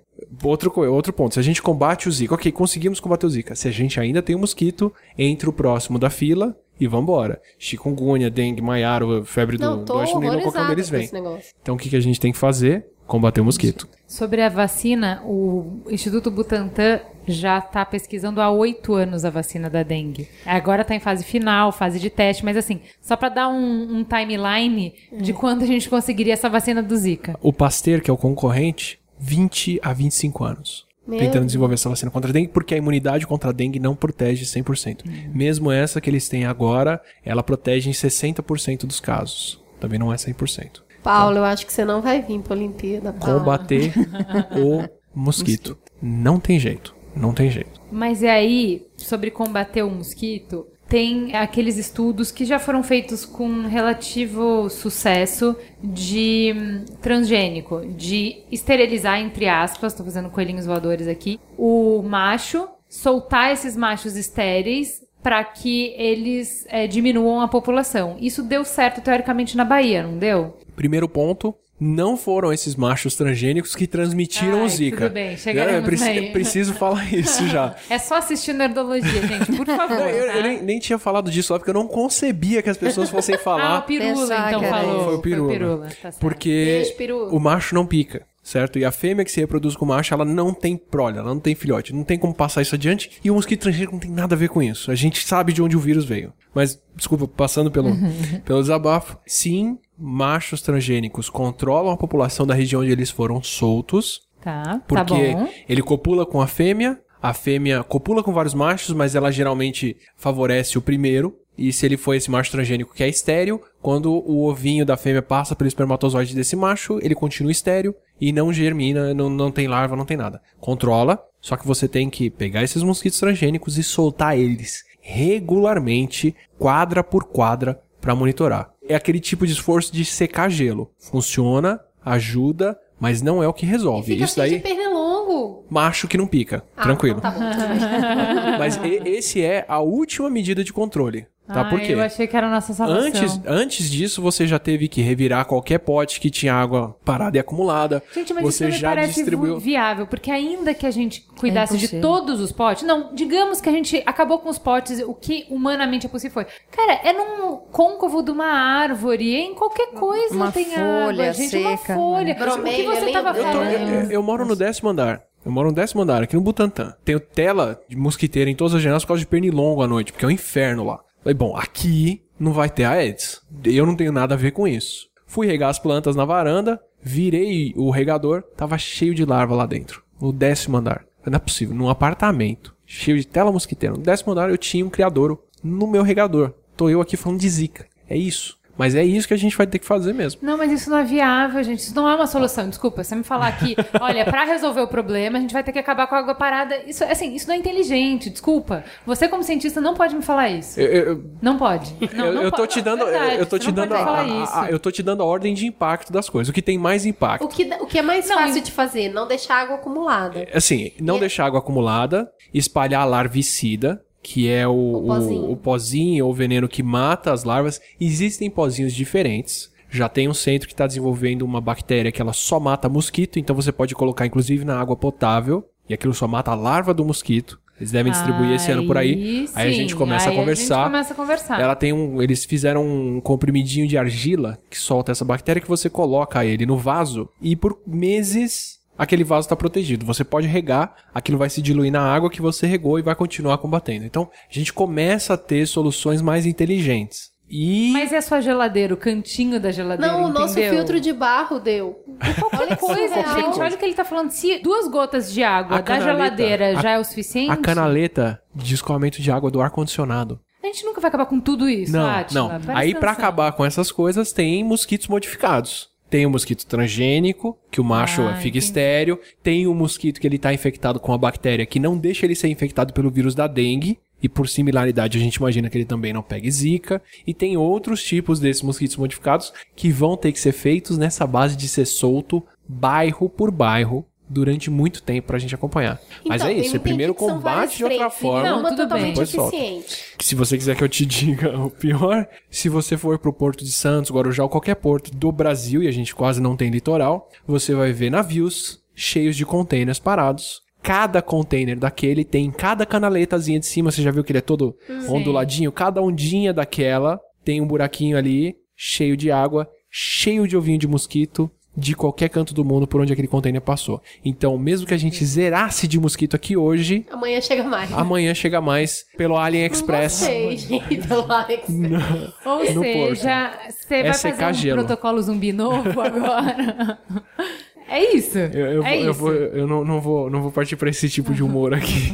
Não, eu Mas tava, eu tava aí, comentando sim. É que 70% dos criadouros são em terrenos vazios. Casas abandonadas, Uhum. terreno naná. E aí a maioria das prefeituras conseguiu já uma liberação para entrar nesses lugares porque eles precisam ser inspecionados e colocar o pozinho e tudo mais. E não tem chaveiro, não tem quem abra o É portão. desesperador, gente. Pelo amor de Mas Deus. assim, a essa altura, onde a gente tá agora nessa epidemia, mesmo com tudo, o melhor que a gente faz é isso. É combater o mosquito. Desculpa, não, não tem jeito. E repelente, né? Repelente para É isso que eu ia perguntar. Então agora vamos falar assim, só, vamos fazer um bloco só de. Beleza, já que a gente não vai contra- é, controlar o mosquito, deixa eu te falar. Você já a gente abriu não mão vai. A gente da- não vai. Vamos falar sério, a gente não vai. Então essa epidemia não vai parar de chegar, os mosquitos estarão aqui, a doença estará aqui. Como que a gente faz para tentar evitar de pegar a doença? A gestante, o que, que a gente orienta? Ela usar roupas que cobrem um pouco mais, né? A braço, perna, No verão. no é verão, ótimo, infelizmente. No Brasil é ótimo.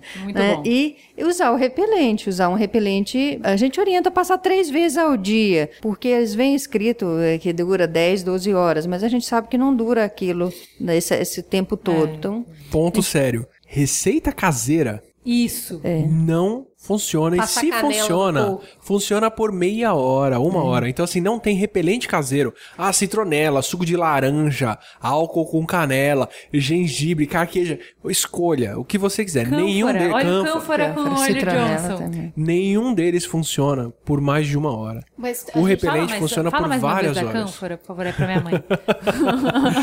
Cânfora, o que você quiser. Isso Não não, pode até funcionar, mas vai funcionar por muito menos tempo do que um repelente que foi feito pra isso.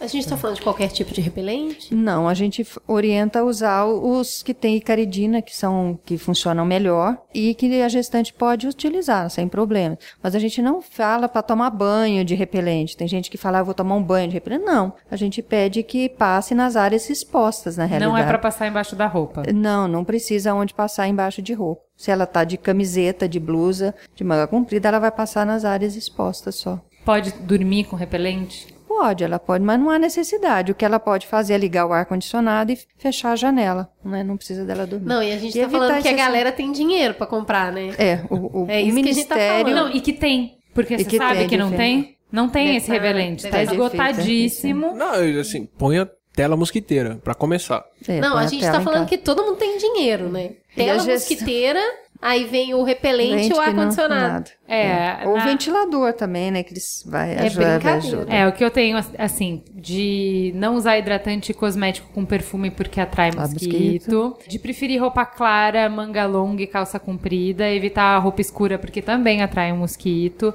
Evitar A gente roupa tá culpando as vítimas, é isso, né? exato, Exato, Não se veste assim pra você não ser-. Mas é isso, é- não dá para diferente dos homens, não dá pra conversar com um mosquito, né? Então assim, não dá pra convencer o mosquito de não te picar. Então, não usar roupa colada no corpo, eu preferi roupa mais solta porque não permite a picada. Outra coisa que a gente comentou aqui sobre resfriar o ambiente, né? Colocar ar-condicionado e ventilador porque espanta o mosquito. Repelente elétrico também ajuda se você colocar perto das portas e das janelas. Uma, uma coisa. Importante, qual elétrico? Agora você fala pro Merigo.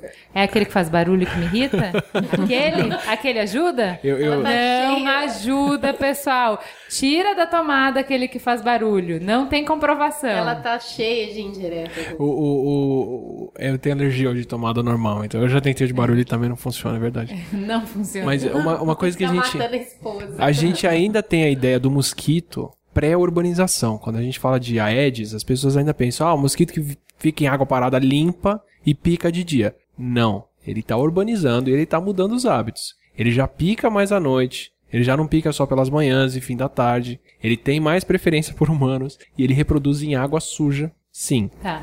O importante, bloquear janela e porta. Então, assim, tudo bem que ele vai te atacar em qualquer hora do dia e da noite, mas normalmente se concentram no entardecer, né? Não, período da manhã. E no período da manhã, então, se possível, se a gente está falando para gestante, então evitar esses horários até, se você puder não sair nesses horários, até melhor, né? É, Fica ou- de olho na canela, que é onde eles mais vão sem brincadeira. É, É, eles não vão tão alto Canela quanto o pernilongo. detonada. aqueles aparelhos de luz que emitem luz também não têm é, eficácia científica, tá? Então, assim, o que vai resolver é o repelente, é a roupa e aqueles de tomada que a gente já tá E conhecendo. revirar qualquer, po- qualquer potinho que possivelmente não juntar água em crie, casa. não alimente os Não mosquitos alimente da sua mosquitos. casa, né? Não alimente os trolls, não alimente os mosquitos. E nada de viagem para regiões altamente.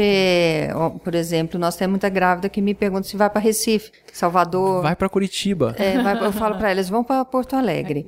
né? Ah, por exemplo, em São, São José do Rio Preto, aqui, região de Campinas, tem uma concentração maior de casos. Então não, não precisa ir para essas regiões, né? É, teve. você- é, A vida toda você vai ter essa opção. Não vá gestante. Espera o neném nascer, depois você vai. É, até teve, como que é? Ribeirão Preto declarou no início de janeiro estado de emergência e Barretos também. É, então, só pra regiões, gente é. saber, já porque. Com base no que eles já tiveram de dengue.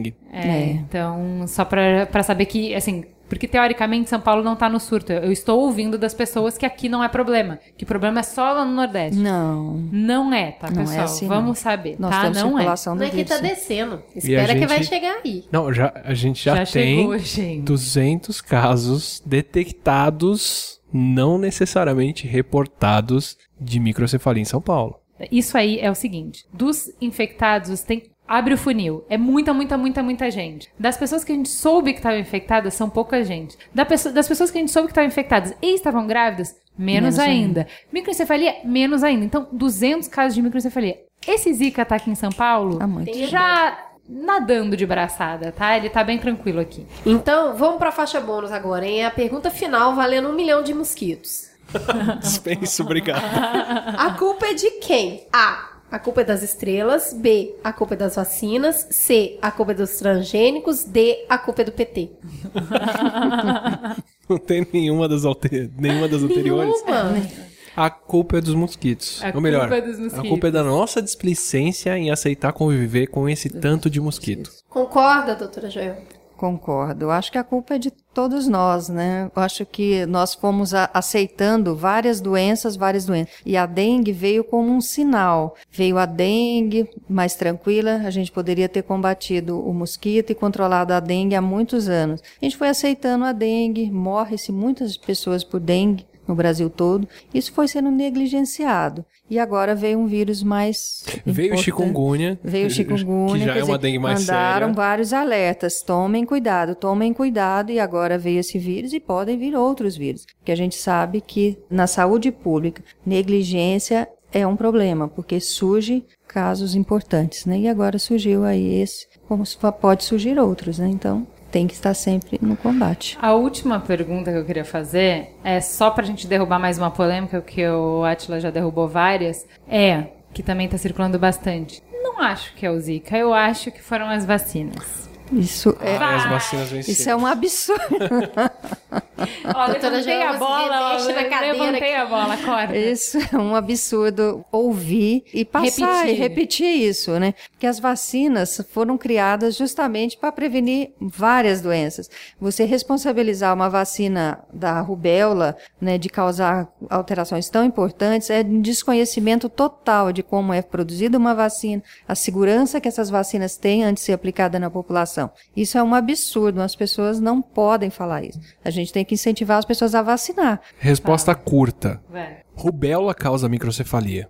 Vacina contra a rubéola não se dá em grávidas. Se dá em quem pretende engravidar ou quem já teve a criança. A vacina contra a rubéola é feita com o vírus da rubéola inativado. Se isso vence, ele só deixa de imunizar, mas ele não é capaz de causar doença. Vacina contra a rubéola que já foi dado sem querer para mulheres que não, sabia que, não sabiam que estavam grávidas. Em nenhum dos casos teve nenhuma complicação documentada. Perfeito. Pronto.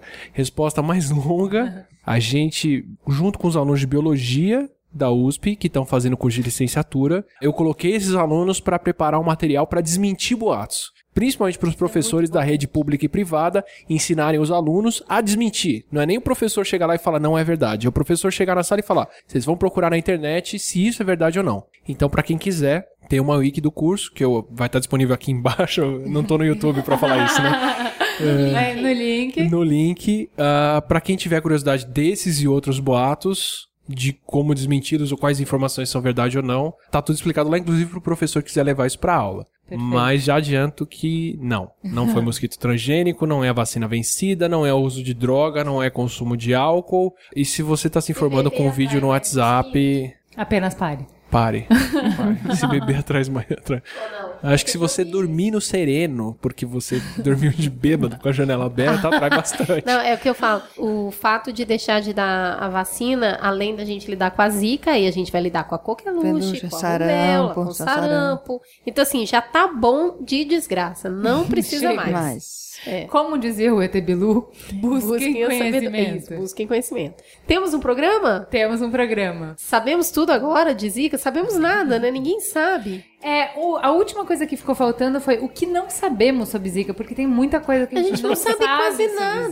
Zika, né? Essa é a questão. Que na pressa tem se falado coisas, como por exemplo que o ministro da Saúde falou, que são verdades porque simplesmente a gente não sabe, porque é muito novo. né? Agora eu vou dar uma de biólogo oportunista.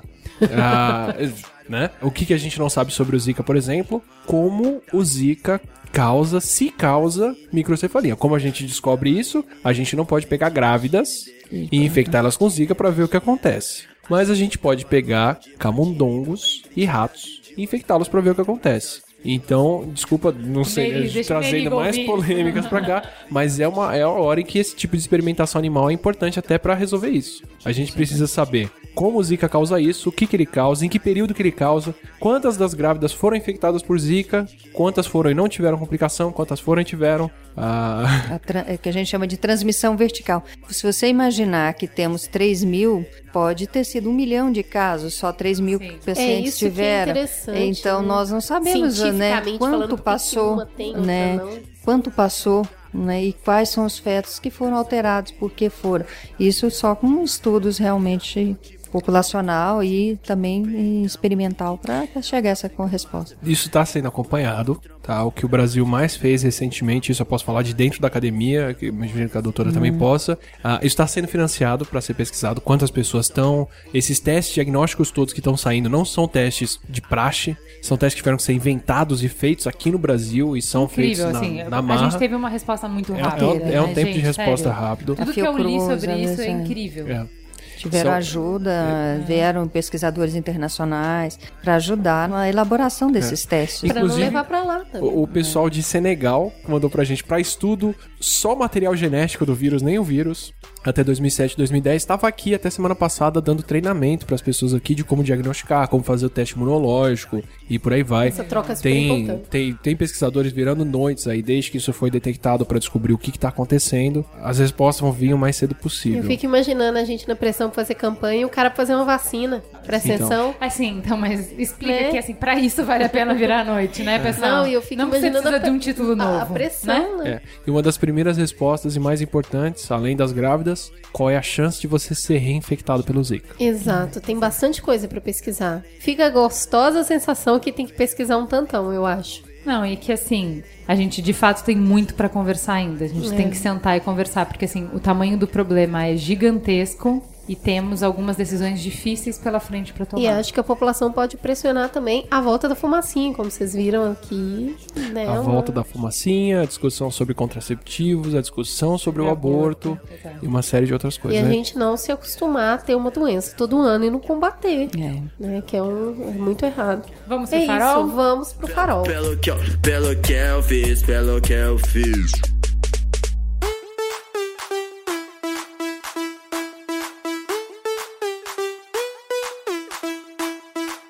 Gente, Vamos começar com a Ju? Vamos, é. Manda. Como eu tava de férias, então eu tenho várias dicas. É, Você vai gastar tudo de uma vez assim? Eu tô sentando. eu tô tentando. Eu tenho várias pra semana que vem também. Assim, todo ano, quando saem os indicados pro Oscar, o Merigo tem uma meta na vida. Que é assistir todos os filmes indicados a melhor filme, melhor ator, melhor atriz e melhor roteiro. Essa, essa é a meta de vida. Se dá tempo, a gente assiste também melhor filme estrangeiro, se der tempo. E aí, então, nessa maratona do Oscar, eu assisti Perdido em Marte, que eu achei divertido, mas assim, não era filme pro Oscar, não, Oh, gosto demais né? do Matt Damon. E qualquer coisa que ele faz, eu assisto. Eu tá queria bom. ser amiga dele. Então eu tá. queria que ele viesse aqui. Eu Você não isso. cansa de tentarem resgatar ele. Não, mas ele fica perdido direto. Todo mundo morre, a gente quer. Tudo bem. Eu queria que ele viesse no Mamilos. Tá convidado, viu, Matt? Tá convidado. Sem camisa ou... Não, eu gosto dele. Gosto da pessoa quiser, dele. Não tem problema. Eu assisti Spotlight, que lembrou muito o Mamilos que a gente fez sobre jornalismo. Impossível não assistir esse filme e lembrar. Esse é um filme que eu não sei se é uma ode ao jornalismo ou se ele é um requiem. Sabe, se ele é um lamento, é tipo, tipo, olha, olha como era legal o que a gente tinha que chamava jornalismo, que vocês nem sabem mais o que, que é, crianças. então, assim, é sensacional. O Spotlight eu gostei bastante. Já deixo claro aqui, o Marco Ruffalo não tinha nada que tá indicado ao Oscar. Ai, mas ele é, o Marco É, Fala, Marco tudo Fala bem. fazendo Marco Fala. Tem Ah. gente que merecia bem mais, mas tudo bem. O filme é ótimo, vamos lá ver. Vão pensar sobre isso, conversem com a gente sobre isso. Assisti Grande Aposta, que eu, como sempre, não queria assistir, porque eu falei, nossa, filme de mercado financeiro, não muito obrigada, né? Que sinopse sem graça. Gente, é sensacional, é engraçado, é divertido, tem ritmo, é incrível. E só tem um bonito. Meu Deus. E, por fim, Que é o fator, inclusive, que pesa mais, né? mas não, eu tava preocupada na história. Eu tava vendo a história. Eu assisti Creed. E esse, pra mim, foi o filme. Eu amei Creed. Ele é a passagem de bastão do rock, né? Então, de passar do rock pra uma nova franquia. Ele é tudo que Star Wars é. Então, tudo que foi de bom no Star Wars, que ele recuperou a franquia, que saiu. É, é tudo isso. É um filme de luta, então quem gosta de boxe vai gostar bastante, mas quem não gosta também vai gostar bastante. Ele é simples sem ser simplório, extremamente emocionante. É... E tem o Stallone. Eu gosto do Stallone. Ah, Eu, eu sempre acho ele. Eu olho pra ele e falo, alguém podia reconhecer esse homem. E eu acho que ele vai ganhar um Oscar esse ano. Talvez ele ganhe. Eu vou ficar tão. Eu assisto por isso, né? Que eu torço pras Mas pessoas vai como tirar se eu do conhecesse DiCaprio, as coitado. pessoas. Não, é coadjuvante. é coadjuvante. Por Não, acho quê? que desse Porque ano é- essa é a indicação que o Oscar faltou. Desculpa, Léo, eu sei que você tem que ganhar por é, conjunto de obra, mas o Michael B. Jordan tinha que estar indicado. Ouvi falar. É ridículo ele não estar indicado, é ridículo. Assim como do Beast of No Nation. o Idris. Idris Elba. Um momento de Idris. silêncio pro Idris Elba. Mas também foi uma injustiça não estar indicado. Então, assim, mas Creed se você não gosta de filme de boxe, vai ver porque eu indiquei e vem falar comigo e me xinga no Twitter, porque é sensacional. Você sai querendo Juliana correr, Eduardo você sai Filho. querendo é, lutar. É, é incrível. Que filme incrível. Átila, o que, que você Eu, tem? eu, pra quem quiser saber sobre o tema, pra quem quiser saber sobre epidemias, tem vários livros legais. Tem Zona zumbi. Quente, que é sobre um quase surto de ebola nos Estados Unidos. É muito emocionante, é bem forçado, eles né, levam aquilo. Americano. É, é, é um thriller de epidemia, assim, sabe aquela coisa meio exagerada, que não foi bem aquilo, mas é legal. E acho que é o primeiro contato que muita gente tem com virologia, com epidemia, com essas coisas, conta sobre ebola. Acho que ainda é editado aqui no Brasil. Pra quem quer uma coisa mais técnica, aqui no Brasil saiu A Próxima Peste, que é um livro só sobre pragas e pestes, por que, que elas estão aumentando e por que, que a gente vê essas coisas acontecendo. É, quero ler esse. É, é muito bom, muito bom. Ele fala sobre o surgimento do HIV, fala sobre cólera, fala sobre Como é várias nome? doenças. A próxima peste. Eu acho que ele não é mais editado, você vai encontrar em sebo, só infelizmente. Em inglês, pra quem topa ler inglês, o melhor livro sobre epidemias que eu li em tempos recentes, e eu curto bastante a área, chama Spillover, de derramar, que ele conta justamente como é que acontece os derrames de doenças novas para humanos, que é bem legal. E para quem quiser saber mais sobre o Zika, tem o material para professores que a gente colocou na Wiki. E, em geral, a gente falou do caso do Pirula. Eu recomendo demais o canal do Pirula e canais na linha de pessoas que falam sobre ciência de maneira razoável. Então, por exemplo, o Físico Turista, que é do Caio Gomes, Que que. tá aqui, Kevin, dá oi, vem aqui, dá oi. Dá um, é, A gente tá tão, a gente tá tão celebre. Oi, obrigado, ótimo. que, que, que Eles veio por aqui. combinaram, eles combinaram. É. Mas assim, são, são canais de pessoas razoáveis discutindo ciência de maneira razoável no YouTube. E o Pirula tá sendo foco de uma onda de amor. Mas ele é, ele é demais. É, é, Não há como não amar. é, não, é- não é bem. Não é bem isso. amor que estão mandando pra ele, mas. Sério? Força, ele tá sendo trollado? Não, não, ele tá sendo odiado. Não, a gente ama ele. Pois Os é. mamileiros amem o Pirula. Vão lá prestar seu amor pra ele. O Pirula é demais. Pra quem Ele não ouviu um falar do Pirula incrível. pelo Pirula, mas de pessoas falando mal dele, vejam quem é o Pirula. Que é uma pessoa extremamente razoável, bem articulada, falando sobre coisas de maneira muito inteligente. Não, ele presta um serviço. Totalmente. Quanto das pautas do Mamilos não se devem ao Pirula? A gente sempre busca ali na fonte do Pirula. O Pirula que é, que é um podcaster de YouTube, né? Isso. Sim, as pe- né, não, É, não sei, não sei quanto a vocês, mas a grande maioria das pessoas que conhecem dá um play e vai lavar louça. e deixa o Pirula falando. Mas é, ouçam essas pessoas razoáveis falando, porque tem, tem ciência sendo discutida de maneira legal no YouTube. Eu não vou puxar a sardinha do Nerdologia. Eu tô pondo Eu aqui, azar é puxo. seu.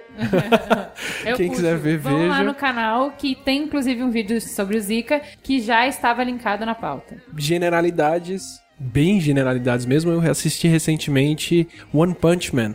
Que é o melhor anime que eu vi em tempos recentes, assim. É, é um anime anti-anime, é um anime que tira sarro de anime. E é muito bom, recomendo demais. E demais, minha esposa, que não assiste anime normalmente, começou a assistir recentemente por causa de um anime de culinária chamado Food Wars, que é maravilhoso. Também se divertiu muito, então assim, agrada todo mundo. Muito bom. Doutora Joelma, Um filme para relaxar, tranquilo, Carol, que eu sugiro, que é muito bom também. o que, que tem de bom no Carol? Ah, mostra um sentimento entre duas pessoas maduras, né, que chegam no fim no- no- de uma forma sutil, mas um filme muito, muito interessante. Tá na minha lista, porque obviamente eu tenho que assistir por causa do Oscar, né? Então, Carol está na minha lista. E você, Cris? Então, eu não fiz nada de interessante igual você, tá? Você mas eu sei falar tudo que você tá acontecendo na mudança. Leroy, na CC. mas tá no fim, gente. Inclusive, hoje, a gente. a- olha olha Recomendo o a promoção de cimento. Exatamente. Eu só queria dizer pra vocês o nível meu e da Juliana hoje, é, esse retorno assim, é, conturbado. Ela saiu da reunião de pais e mestres do filho Na e metade, eu mãe de merda, né? e eu Você larguei a sabe. mudança. Inclusive embalaram a comida do cachorro e eu não consigo achar. E ele está faminto. É isso. É isso. E então, mas pra não ficar louca, eu assisti um documentário no Netflix que tem me feito pensar todos os dias nele. Chama Iris, que é o nome da personagem, que é a Iris Epfel. E ela é uma senhora de 94 anos que é, ela tem uma vitalidade, ela percebe a vida de uma forma que te dá uma certa vergonha de ser você. Porque ela é uma mulher que viveu com uma intensidade. Ela tem uma intensidade de vida. Ela, ela sai e vem dar dois tapas na sua cara e fala: Uou, faz alguma coisa. E ela, ela é uma executiva, né? Ela criou uma grande marca de, de decoração. Decorou lugares poucos, tipo Casa Branca e alguns tribunais e tudo mais. Criou uma linha de estampa que fez sucesso no mundo inteiro. Vendeu esse negócio e começou a se dedicar à curadoria de moda. Moda e, e decoração. E ela é casada há 76 anos. Ela se casou super jovem. E ela e o marido dela, você fica assim, caramba, que sensacional essa dupla. E enquanto ela é, ela é linda, né? Ela, ela é uma mulher muito atraente. E fala sobre isso no filme. E o senso estético que ela tem é absurdo. Porque ela olha uh, várias coisas diferentes. O olhar dela é tão clínico. Ela bate o olho e fala isso, combina com aquilo, combina com aquilo. Ela monta um visual que você fala, caramba, aquilo vira uma personalidade. E é- eu fico imaginando que a mulher na 25. Ela vai ficar louca. Vai ficar louca. Porque ela vai, ela vai de cadeira de rodas, é óbvio que ela fica cansada, ela tem uma vida muito agitada. Ela vai no Brooklyn, ela vai em tudo quanto é lugar, ela sai garimpando coisa. Então, nos armários dela tem Valentina e tem a 25 de lá, entendeu? Tem de tudo. E a história de vida dela com o marido e como ela percebe o mundo da moda, como ela percebe as culturas através da forma como as pessoas se vestem e tudo que a danada põe fica ótimo. E você fala, gente, eu ficaria ridícula com isso, essa mulher tá deslumbrante. Então, Iris é um, é um exemplo de vida. É, é, no, no filme se comemora o aniversário do marido dela e no bolo dele tem escrito Feliz Primeiro Centenário. Caramba. Sabe? É, é bem-vindo ao seu segundo centenário. Então, isso faz toda a diferença. Assistam porque é muito inspirador, vale muito a pena. Temos então, muito obrigada. Opa, chegamos lá, gente. Obrigada, queridos. Foi muito, um prazer. muito legal. Átila, você aprendeu o caminho, então agora esperamos Facinho. sempre. Tá Tamo bom? aí. Eu, sou- eu, eu sou peste de, de podcast. Vocês sabem. Doutora João, muito obrigada pela disponibilidade, a correria, marco horário, agenda. Eu muito acho querida. muito impressionante que uma médica venha aqui, porque meu pai não iria de jeito nenhum. É, eu, mas é interessante a gente ver o outro lado, né? É, é uma geração de informação que a eh, no meu tempo não existia isso. Quando eu, eu vi o convite, me chamou a atenção de como isso é construído, né? Você lê aqui, você fala como isso é construído. Eu nunca imaginei que seria assim. né? Que legal. Não, e com certeza as pessoas que nos escutam também não imaginam que isso é muito engraçado, porque o áudio. Se, se fosse visto, todo mundo saberia exatamente como é. Mas o áudio tem gente que acha que a gente tá em casa gravando de É, calcinha. sim, Tem gente que acha que a gente tá num super mega estúdio. É. Tem- assim, Eles não sabem, né? ninguém sabe. Ninguém tem ideia de como é, né? Então tá, gente. Beijo, beijo. Até semana que vem. Enxuga lágrimas, dia é dia de vencer. Cada sol que nasce é pra tu não esquecer. Que a luz que tu precisa tem dentro de você. Deixa o mundo saber.